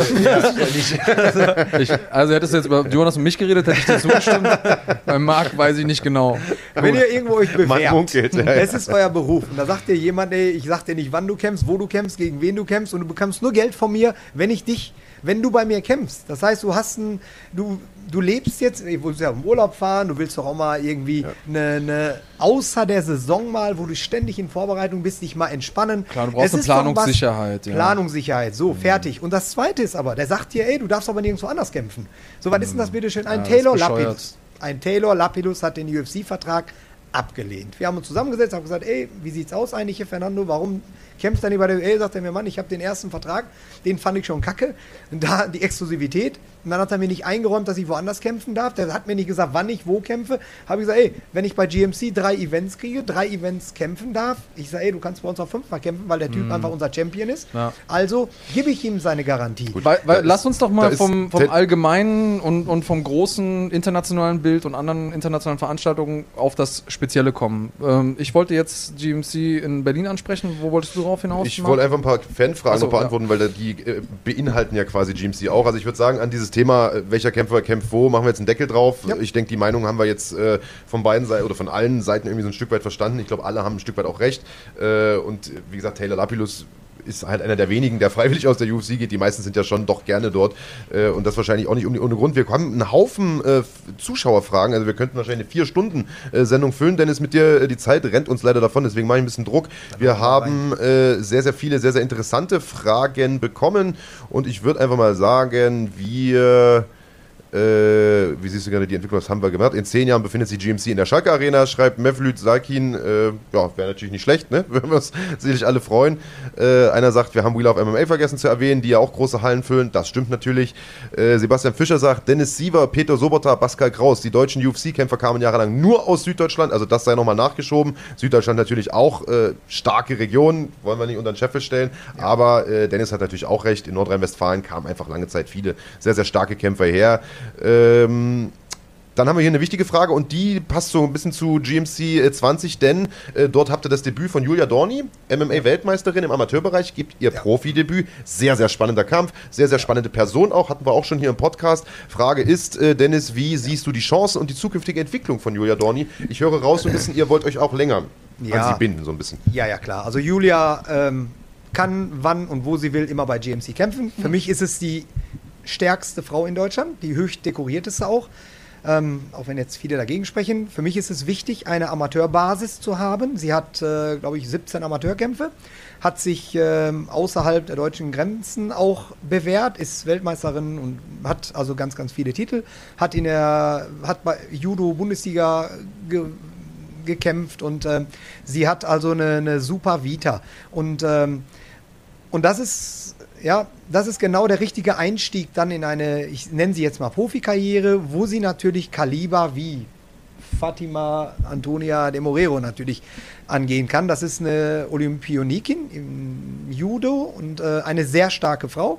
Judo ja auch die Stärke von Julia Dorni. Genau, Judo und Fatima aus dem Gym von Francis Ngannou. Also Genau. sehr, sehr so. interessant. Und deswegen, ähm, ähm, wir fördern natürlich die deutsche Szene. Es ist natürlich sehr schwer für Julia Dorni eine Anfängerin zu bekommen. Darf man auch nicht vergessen. Ja, also sie ist natürlich sehr, sehr stark. Und, das will man ja auch nicht. Man will ja jetzt nicht jemanden Nein, auf, auf aus- Biegen und Brechen. Das, da, ich glaube, das ist auch was, was man am Anfang ganz, ganz viel hatte in Deutschland, dass man irgendwo auf ein Amateur-Event gefahren ist und dann hat, hat Ja. man gesagt bekommen, ja, der hat noch keinen MMA-Kampf, hat aber irgendwie 250 Boxkämpfe und äh, Ja. Ringer-Bundesliga irgendwie seit acht Genau. Jahren. Ist natürlich auch kein Kampf, der sportlich Sinn macht für keinen der beiden. Das ist richtig. Athleten, ne? Also Julia Dorni hat das Potenzial, also ganz weit zu kommen. Ja. Das ist so, und sie gehört ganz klar auf die Profibühne. Ähm, also hat eine super Amateurriege, ist sie durchlaufen, hat genug Erfahrung in ihren Kämpfen, ist voll professionell, ist auch voll da. Und auch vermarktungstechnisch sicherlich interessant. vermarktungstechnisch super. Wir brauchen eigentlich ähm, Zugpferde in Deutschland, ja, wo es lange Jahre natürlich ähm, äh, Sportler gab, im Grunde, wo die MMA-Szene so nicht so verbreitet war wie heute. Jetzt äh, sind wir im Grunde da, wo wir auch immer hin wollten. Wir sind im Free TV, wir haben äh, eine super Reichweite bekommen. Allein Hamburg hatten wir, glaube ich, 10, 15 Millionen Menschen erreicht durch die ganzen Videos, ja, durch das Video de, de, des Hauptkampfes natürlich, die Diskussion um das Handtuchwerfen, Flying Uwe und auch Maurice Adorf, der natürlich seinen Beitrag dazu getragen hat. Das ist so, da waren so Dinge, die kamen zusammen. Ja. Und ähm, diese Welle muss man jetzt mitnehmen, muss natürlich so Sportler wie Julia Dorni ganz klar aufbauen. Für uns ist die Frauenszene natürlich auch wichtig. Ja. Und ähm, ist so ein bisschen stiefmütterlich. Man muss äh, also immer ein bis zwei Kämpfe versuchen wir immer zu machen auf der Fightcard und Julia Dorni ist ganz klar. Wieso so, stiefmütterlich? Erklär mal ganz kurz für die Leute, die das nicht Es- direkt verstehen. Ja, es gibt ja nicht sehr viele MMA-praktizierende Frauen und äh, die Amateurszene war sehr gering. Wir haben bei der Olympics immer jetzt Frauen dabei und wir sind immer auf der Suche nach einem Frauenkampf.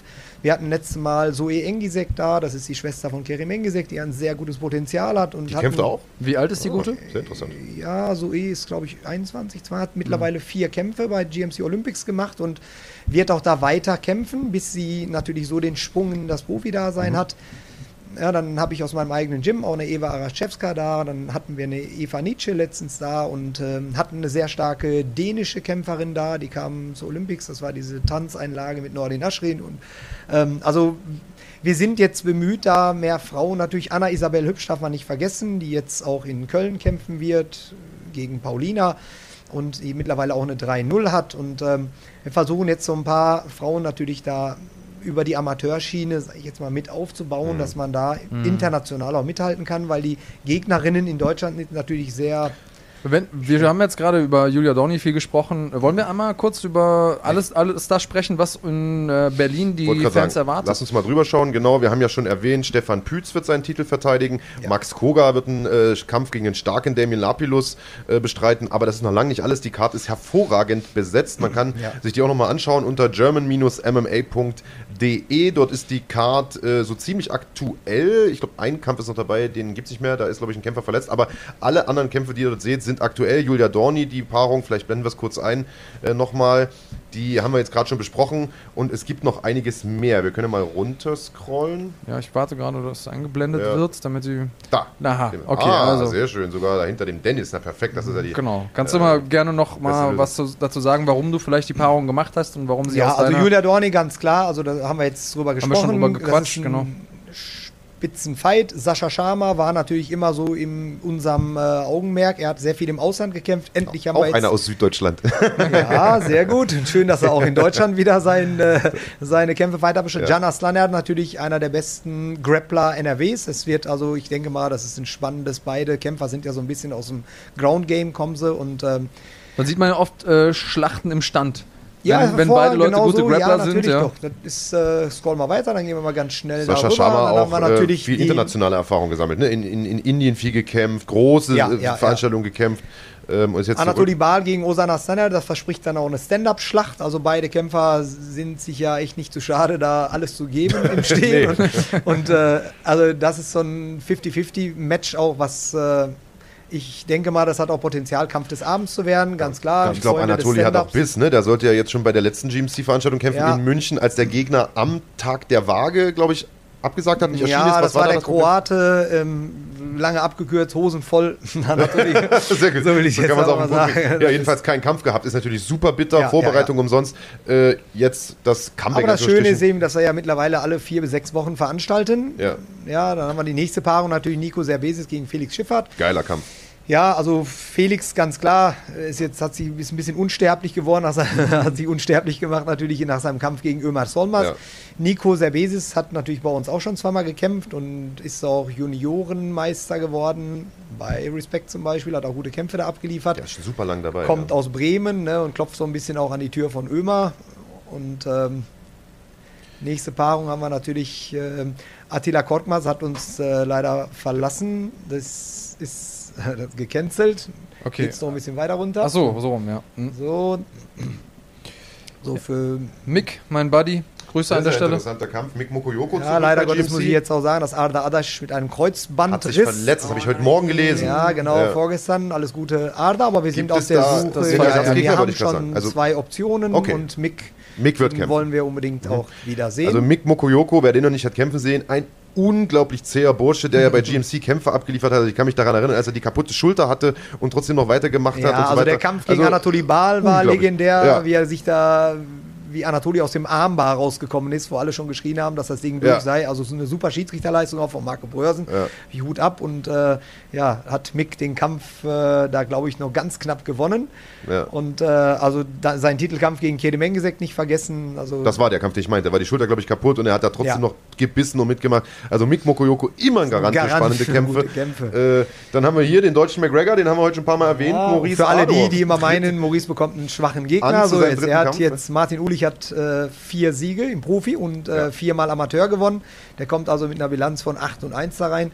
Und ähm, ist ein guter Stand-Upper, ist auch jemand, der ständig nach vorne Mhm. läuft, hat äh, unter anderem auch, ähm, gegen den Combat-Klubberer Usopov, gegen Mhm. den guten Ringer da bestanden, ist glaube ich unentschieden gewesen, das ist dieser eine Kampf und äh, ist ein Berliner Junge, da freuen wir uns, äh, Nähe Berlins, riesig drauf, hat eine super Fanbase, kommt auch mit ganz, ganz vielen Fans und das ist so in so einem Hexenkessel. Gehst du das. mit, mit ein bisschen Bauchschmerzen in den Kampf? Weil das ist schon ein großer Step-up, äh, was, was, die, was, der, was die, die Qualität des Gegners angeht. Ja, das das letzte Mal ist- gab es ja ein bisschen Meckereien, da war der Gegner nicht so gut, der Gegner kurzfristig eingesprungen kurzfristig ist. ja. Eingesprungen. Für alle Leute, die dann, wenn jemand einspringt, dann hat man die Zeit nicht zu recherchieren, wer das ist, wo er ist und bist dann einfach nur froh, dass wir jemanden haben. Im Fall jetzt Mick Mokoyoko das gleiche. Jetzt habe ich zum Glück nochmal zwei Wochen Zeit darüber zu gucken und deswegen suchen wir dem Mick natürlich auch einen guten Gegner. Wir sind da schon mit zwei, drei fündig geworden, sprechen das gerade mit Mick auch ab und dass alles passt. Mhm. Aber ich meine jetzt wegen Maurice, wie, wie ist der im Training drauf? Also Maurice ist ja ein sehr, sehr spektakulärer Kämpfer, sehr, sehr unorthodox auch, aber eben manchmal Maurice auch ein bisschen zu der- risikofreudig vielleicht. Ja, aber das ist so, eure Kommentare, der braucht keine Deckung, der braucht auch keine Deckung, der ist viel zu schnell für die Hände. Sehr gut. Das ist so. Okay. Wir also, arbeiten auch was euch Deckung. Kampf erwartet, liebe Zuschauer. Wir, Ja. auch, äh, wir trainieren auch immer ohne Deckung, weil ich, Deckung Ja. ist langweilig. Ja, Das klar, macht ja keinen Spaß, auch für zum Zugucken. Ja, er ist sehr offensiv. Äh, beide suchen den Knockout und das finde ich gut so. Und ähm, Mhm. Ja. er braucht auch diese starken Gegner, weil nur an starken Gegnern äh, kannst du dich ja orientieren, Das kannst du stimmt. dich motivieren. Und er ist so fleißig wie, wie nie zuvor. Und ähm, ja, es wird auf jeden Fall ein super Kampf. Es ist für mich auch 50-50. ist auf jeden Fall ein Kampf, auf den äh, nicht nur deutsches MMA schaut, sondern der hat ja jetzt auch über die Wellen von Deutschland und, äh, sag ich mal, Dach-MMA Wellen geschlagen, über die Ja. Grenzen hinaus, meine ich. Ähm, und gucken wir mal, wie er sich hier schlägt. Und ja, auch Interessant, ja, auf äh, auf der anderen Seite auch äh, für Ulich natürlich auch die Möglichkeit, sozusagen den Hype so ein bisschen wegzunehmen und derjenige zu sein. Ja, genau. abzustauben, Äh, Finde ich, find ich spannend, dass es sowas in Deutschland mittlerweile gibt. Ja. Diese, dass man mit einer Performance oder zwei Performances äh, auf deutscher Ebene einfach so, ein, so eine große Welle machen kann. Ja, das Und- ist das, was ich auch gerade sagte. Deutsch-deutsche Duelle sind interessanter. Wenn da irgendein Kroate, ein, ein Russe, ein äh, egal, aus dem Franzose kommt, dann guckt man da so ein bisschen anders drüber, als wenn man es ein deutsch-deutsches Duell ist. Das nächste Duell, das ist auch eines der Kämpfe, worauf ich mich am meisten freue. Michael Rakim, unser Olympics, äh, äh, sag mal, Gänger, Eigengewächs, ja. Eigengewächs, Der in hat seinem jetzt, letzten Kampf in München den wahrscheinlich besten K.O. des Abends hingelegt hat. Ja, der hat ihn überrollt also- ein bisschen, Raul Tadeschi. Raul fand, also ich habe da auch so ein bisschen auf das Grappling-Match gewartet. Genau auch wie dieses Match hier. Nico und Michael, beide kommen vom Bodenkampf. Der eine ein bisschen besser wresteln, der andere Submission Das stark. scheint aber Michael immer zu vergessen. Oder Michael, wenn er, wenn, wenn sobald die Ringglocke ertönt, vergisst er, ja, dass er das ist die, Bodenkämpfer ist. Weil äh, die Nervosität hat ja bis natürlich. jetzt immer im dann- Stand äh, seine Kämpfe bestimmt. Und wie? ja, ja. Also marschiert da vorne, schlägt Ja, aber Bomben. Nico hat natürlich auch äh, nicht vergessen, Dennis Sievers äh, Eigengewächs, äh, der auch eine 5-0 hatte, bei uns in Düsseldorf innerhalb von 30 Sekunden K.O. gehauen. Ja. Und also das ist ein Da ist Match, alles möglich in einem Kampf. Da ist alles möglich. Nico hat natürlich die Zuschauer im Rücken und das ist auch einer, ich sag mal, so der, der Jungs, auf die wir jetzt auch demnächst auch zählen und mit dem auch so ein bisschen versuchen, die Zukunft auch jetzt immer einen ostdeutschen Kämpfer da aufzubauen. Er hat eine, ist erstmal ein Das heißt, Akademiker. das heißt ja jetzt erstmal nichts Gutes für äh, äh, Michael Rakim. Nein, nein, Mika Rakim ist ja auch unser Eigengewächs. Das ist so, das ist so. Das Schöne ist bei GMC, auch wenn die Jungs verlieren, die sind wieder dabei. Das ist, äh, uns geht es nicht darum, jetzt den einen einen schwächeren Gegner zu geben, um ihn aufzubauen. Also egal für wen es ist, Felix Schiffert hat verloren, aber trotzdem setzen wir weiter auf Felix. Und wenn er vier Kämpfe in Folge, an- man darf nicht vergessen, Osan Aslan, hat sein Kampfstil ist so spektakulär, der hat jetzt, glaube ich, zwei oder drei Kämpfe in Folge verloren. Aber es kommt ja auch immer darauf an, wie man verliert, wie man sich präsentiert. Er ist ein super Junge, das ist, der hat eine super Fanbase. Und das ist, der ist immer wieder gesetzt Ja. natürlich. Tja, den Kampf haben wir schon gesagt. Max Koga kehrt zurück nach Deutschland Ja, nach einiger viele, Zeit. die dann auch jetzt schon spekulieren, Max gegenüber, Max gegen irgendeinen. ey, das wollte ich gerade sagen, so- das war eine Fanfrage. Also wer Ja, jetzt diesen Kampf gewinnt, bekommt der einen Titelkampf gegen Ömer? Natürlich, der ist natürlich im äh, Rennen mit dabei. Man darf aber auch nicht vergessen, wie Federgewichte wir da noch haben, so, die natürlich auch Anspruch darauf haben. Aber Das Mhm. Also ist erstmal. kein Contenderkampf. Es ist ein Contender-Kampf, ganz klar. Beiden sind natürlich prädestiniert für den Titel. Aber da muss ja einiges passen. Ja, das ist, äh, kommt ja die Verletzung dazu. Legst dich nicht fest. Nein, kann man sich auch nicht festlegen, Ja. so eine Wunschvorstellung. Da, ähm, klar, der Kampf äh, Max gegen Ömer ist das, was viele Leute sehen Dafür wollen. muss er erstmal gewinnen, aber ich weiß, was du Dafür meinst. muss er gewinnen Ja. und ich, äh, also wenn ich jetzt äh, bei Tippet Geld wetten würde, würde ich hier weder auf Damien noch auf Max. Das ist ein Kampf auf Augenhöhe. Man darf nicht vergessen, dass Damien Lapidus, ähm, mh, wen hat er geschlagen? Haut rein, Jungs, in Düsseldorf, den äh, Berliner Haut rein, Jungs. Haut rein, Leute. machen wir weiter. Er, er, erzähl mir was über meine Nein, aber Veranstaltung. ist tatsächlich ein erfahrener Mann, du hast vollkommen recht und äh, ist, äh, nicht, wird nicht einfach, aber Max Ja. Koga, wie gesagt, erfahrener Mann, zuletzt bei PFL unterwegs gewesen, viele gute Kämpfe Vlado bei Sikic hat er geschlagen. M1 Entschuldigung, gemacht. Vlado- Vlado Sikic besiegt, der Vlado. Sikic, nicht vergessen, La- Vlado Sikic, äh, Tuffhaus-Teilnehmer Ja. und ist Ja. verletzungsbedingt, glaube ich, sogar ganz spät ausgeschieden. Und Vlado hat eine Bilanz von 10 zu 0, 10 zu 1 gehabt. Und da Ja. kommt so ein Damien Lapidus und Sascha Schama im Übrigen auch, ne? Die als Mitfighter-Veteran. Also hast du hier Ja, zwei. Tough-Veteranen auf der Karte, Ja, ne? ja. Und äh, auch hier noch äh, der erste Titelkampf des. Abends, ein Titelkampf im Halbschwergewicht. Stefan Pütz verteidigt seinen Gürtel gegen Idris Amisayev. äh, ein Schweizer mit, wie man hört, äh, mal, osteuropäischen Wurzeln. Das Ja. dürfte eine harte Schlacht werden. Auch Ja, wenn ich persönlich also- glaube, dass Pütz physisch Vorteile hat. Also er ist größer. Wir sehen es auch hier, ganze Erstmal 11 muss man mal größer. gucken, die Herkunft verrät, dass der Kollege aus Tschetschenien kommt. Ja. Das heißt, viele Kämpfer, wenn die einen tschetschenischen Namen hören oder einen Dagestaner, haben sie einfach keinen Bock, weil die Jungs, glaube ich, in der Haben sie Verletzung. das äh, eingetrichtert bekommen. Äh, das ist einfach ein eisenharter Typ, der gerne auch steht, aber auch am Boden gut ist. Mhm. Äh, Stefan ist natürlich hoch dekoriert, M1-Champion und bla, aber dem musst du natürlich auch mal ein, du musst auch jemanden finden, der Bock auf Stefan hat. Ja, nicht einfach so jemanden zu matchen, da bin ich mir sehr sicher. Das Ja. sind auch Dinge, die vielleicht oftmals Fans nicht so richtig verstehen. Ähm, Ja. Zum einen, dass man ja die ganzen Traum-Matchups, die die Fans so in den Köpfen haben, vielleicht manchmal nicht machen kann, weil der eine vielleicht sagt, nee, gegen den will ich nicht kämpfen. Du kannst ja keinen zwingen. Ne? Oder dann will ich nicht kämpfen, oder die wollen irgendwelche Gagen, die, die man nicht bezahlen kann. Das sind So ja immer der Andreas Kranjotakis. zum Beispiel. ähm, auf der anderen Seite gibt es natürlich, und ähm, da sind wir eben gar nicht so richtig drauf eingegangen, ähm, es gibt diese Faktoren, kurzfristige Absagen, die dann vielleicht, wenn jemand das Event in, im Vorfeld nicht so richtig verfolgt und nicht weiß, okay, da war ursprünglich jemand anders gesetzt. Ja. Und dann auf einmal sieht man sich nur den Event an und da ist jemand, der kurzfristig eingesprungen ist und man denkt sich, was ist das denn für ein Mismatch? Mismatch? Warum macht man das überhaupt? Ich glaube, das ist auch eine große Verantwortung für dich als Matchmaker, zu sagen, okay, ich habe auf der einen Seite einen Kämpfer, der hat sich vorbereitet, der hat seinen Job gemacht, der hat trainiert, der hat sein Leben hinten angestellt für die Zeit der Vorbereitung, der ist eben nicht mit seinen Kumpels saufen gegangen, sondern der war jeden Tag im Gym und da sagt jetzt einer einen Tag vorher, eine Woche vorher, zwei Wochen vorher ab und für den jetzt noch einen Ersatz zu finden. Und dann ist das so ein bisschen, da muss man so ein bisschen Magie betreiben. Man muss da jemanden Ja. aus dem Hut zaubern, der auf der einen äh, Seite auch erstmal bereit ist zu kämpfen, Ja. zu, dem, zu den Konditionen, die man bieten kann, an dem, zu dem Zeitpunkt, den man bieten kann, gegen den Gegner, den man ihm vorsetzt. Das ist natürlich eine richtige Aufgabe. Und die Leute wachsen ja auch nicht irgendwie an den Bäumen. Um, und dass da manchmal Dinge passieren, die ja vielleicht im Nachhinein so ein bisschen suboptimal sind. Du hast es ja bei Maurice Adolf angesprochen, weil man vorher vielleicht nicht wusste, wer war das jetzt, ähm, der da einläuft am Ende im Cage, weil man nicht die Zeit hatte, sich den anzugucken. Hm, Erlebst du da häufig irgendwelche ähm, Anfeindungen? Im, Im Internet ist es ja auch durchaus schon mal passiert, dass jemand mal einen Kommentar losgelassen hat, der nicht so nett war. Ja. Ähm, äh, jetzt ganz generell, nicht nur gegen dich. Ähm, er, erlebst du da Anfeindungen und äh, wie gehst du damit um, wenn das passiert? Ja, also ganz klar, wenn es auch noch aus eigenen Reihen kommt, der Kämpfer, dann bekommt man natürlich immer, was ich immer schön finde, wenn die Kommentare dann sagen, oh Gott, der Matchmaker und auch der, äh, der Betreiber der GMC hat seinen eigenen Jungs aber jetzt hier mal ein Eisnetz gelegt. Das heißt, auch für meine Leute gilt es natürlich immer ausgeglichene Paarungen zu machen. Im Fall von Maurice war jetzt es total unglücklich, dass der Gegner ausgefallen ist. Und äh, der einspringende Gegner ist immer eine Wundertüte. Ja, das ist so, man hat die Zeit nicht, den zu checken, vorzubereiten und es, die Angebote werden sehr, sehr klein. Weil klar, Anfänger geht es noch, aber wenn du jemanden hast, wie ein Stefan Pütz, der ist einfach nicht zu besetzen, so kurzfristig. Oder ja, dann gibt es so diese mittlere Kategorie, ich nenne mal jetzt den Mick Mokoyoke dazu. Für Mick jemanden zu finden, ist auch schon schwer, der hat 17 Kämpfe.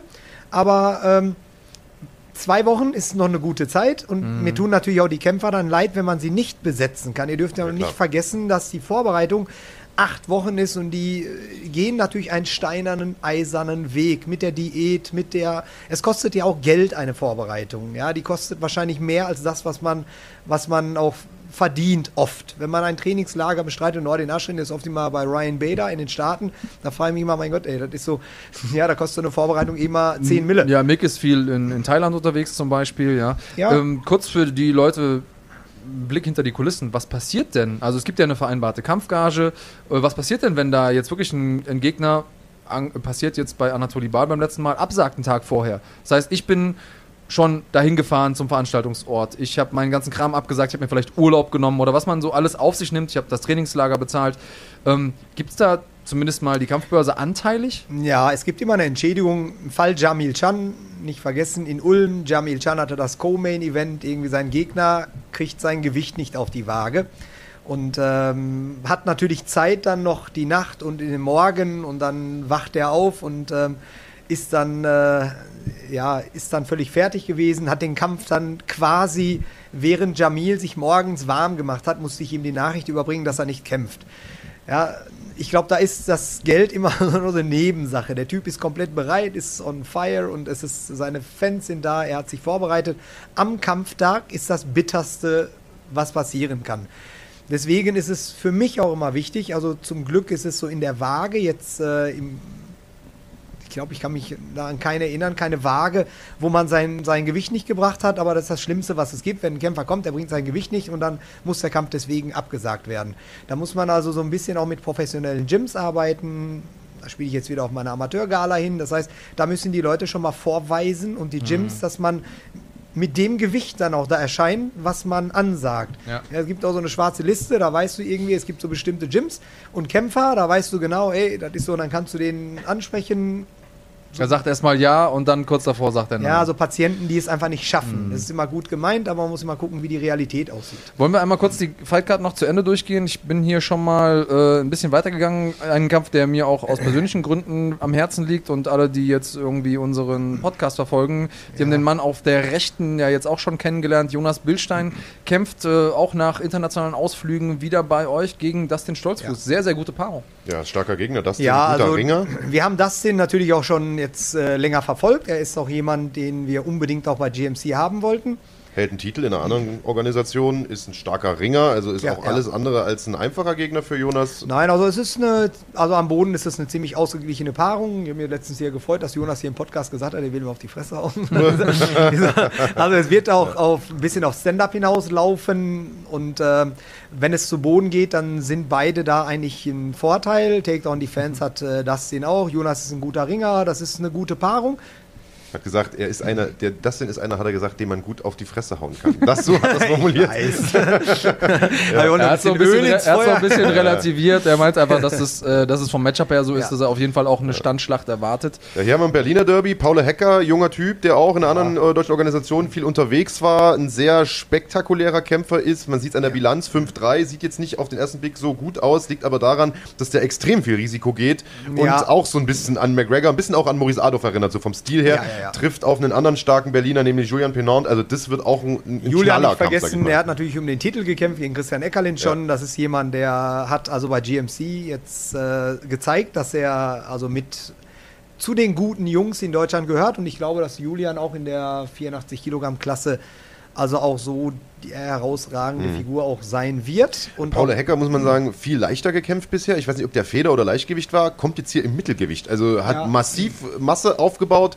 Bin ich mal sehr, sehr gespannt, wie er sich in der äh, Gewichtsklasse schlägt. Und wo wir gerade bei Masse sind. Berliner Stadtduell. Ja, Ja, wo wir gerade bei Masse sind, sind wir bei den richtigen. Koray Cengiz, ja. Ja. ja, GMC, äh, ja, Haus- und Hofkämpfer, möchte ich fast sagen. Urgestein äh, ist auch immer für einen guten Kampf gut. Auch hier sehen wir an der Bilanz, nimmt auch harte Kämpfe an. Ja. Und Sieg oder Niederlage ist ein, ist ein Krieger. Bekommt es mit Alexander Djukic zu tun von den Paderborn Wombats. Das wird ein richtig, richtig harter Kampf für Ja, beide. also. Alexander ist, glaube ich, so der Thai-Box-Coach auch der Paderborn Wombats Ja. eben und Cengiz, man weiß, was für eine Kelle er haut. Das ist so. Ja. also, Da darf ja, man auf jeden Fall nicht zu lange blinzeln bei dem Kampf. ja, das ist richtig und die werden sich, also, die werden sich ordentlich da geben. Ich finde, optisch sehen die sich auch, auch gut und ähnlich. Sehen aus wie zwei Leute, und, unter denen man sich einen Kampf gerne angucken Und mit denen man nicht unbedingt selbst kämpfen möchte. so sage ich jetzt mal so von Da meiner. springt man nicht gerne ein. Ja, nee, muss nicht sein. Ja, hier haben wir noch einen Kampf. Äh, Luka Sumic gegen Florian Koppig.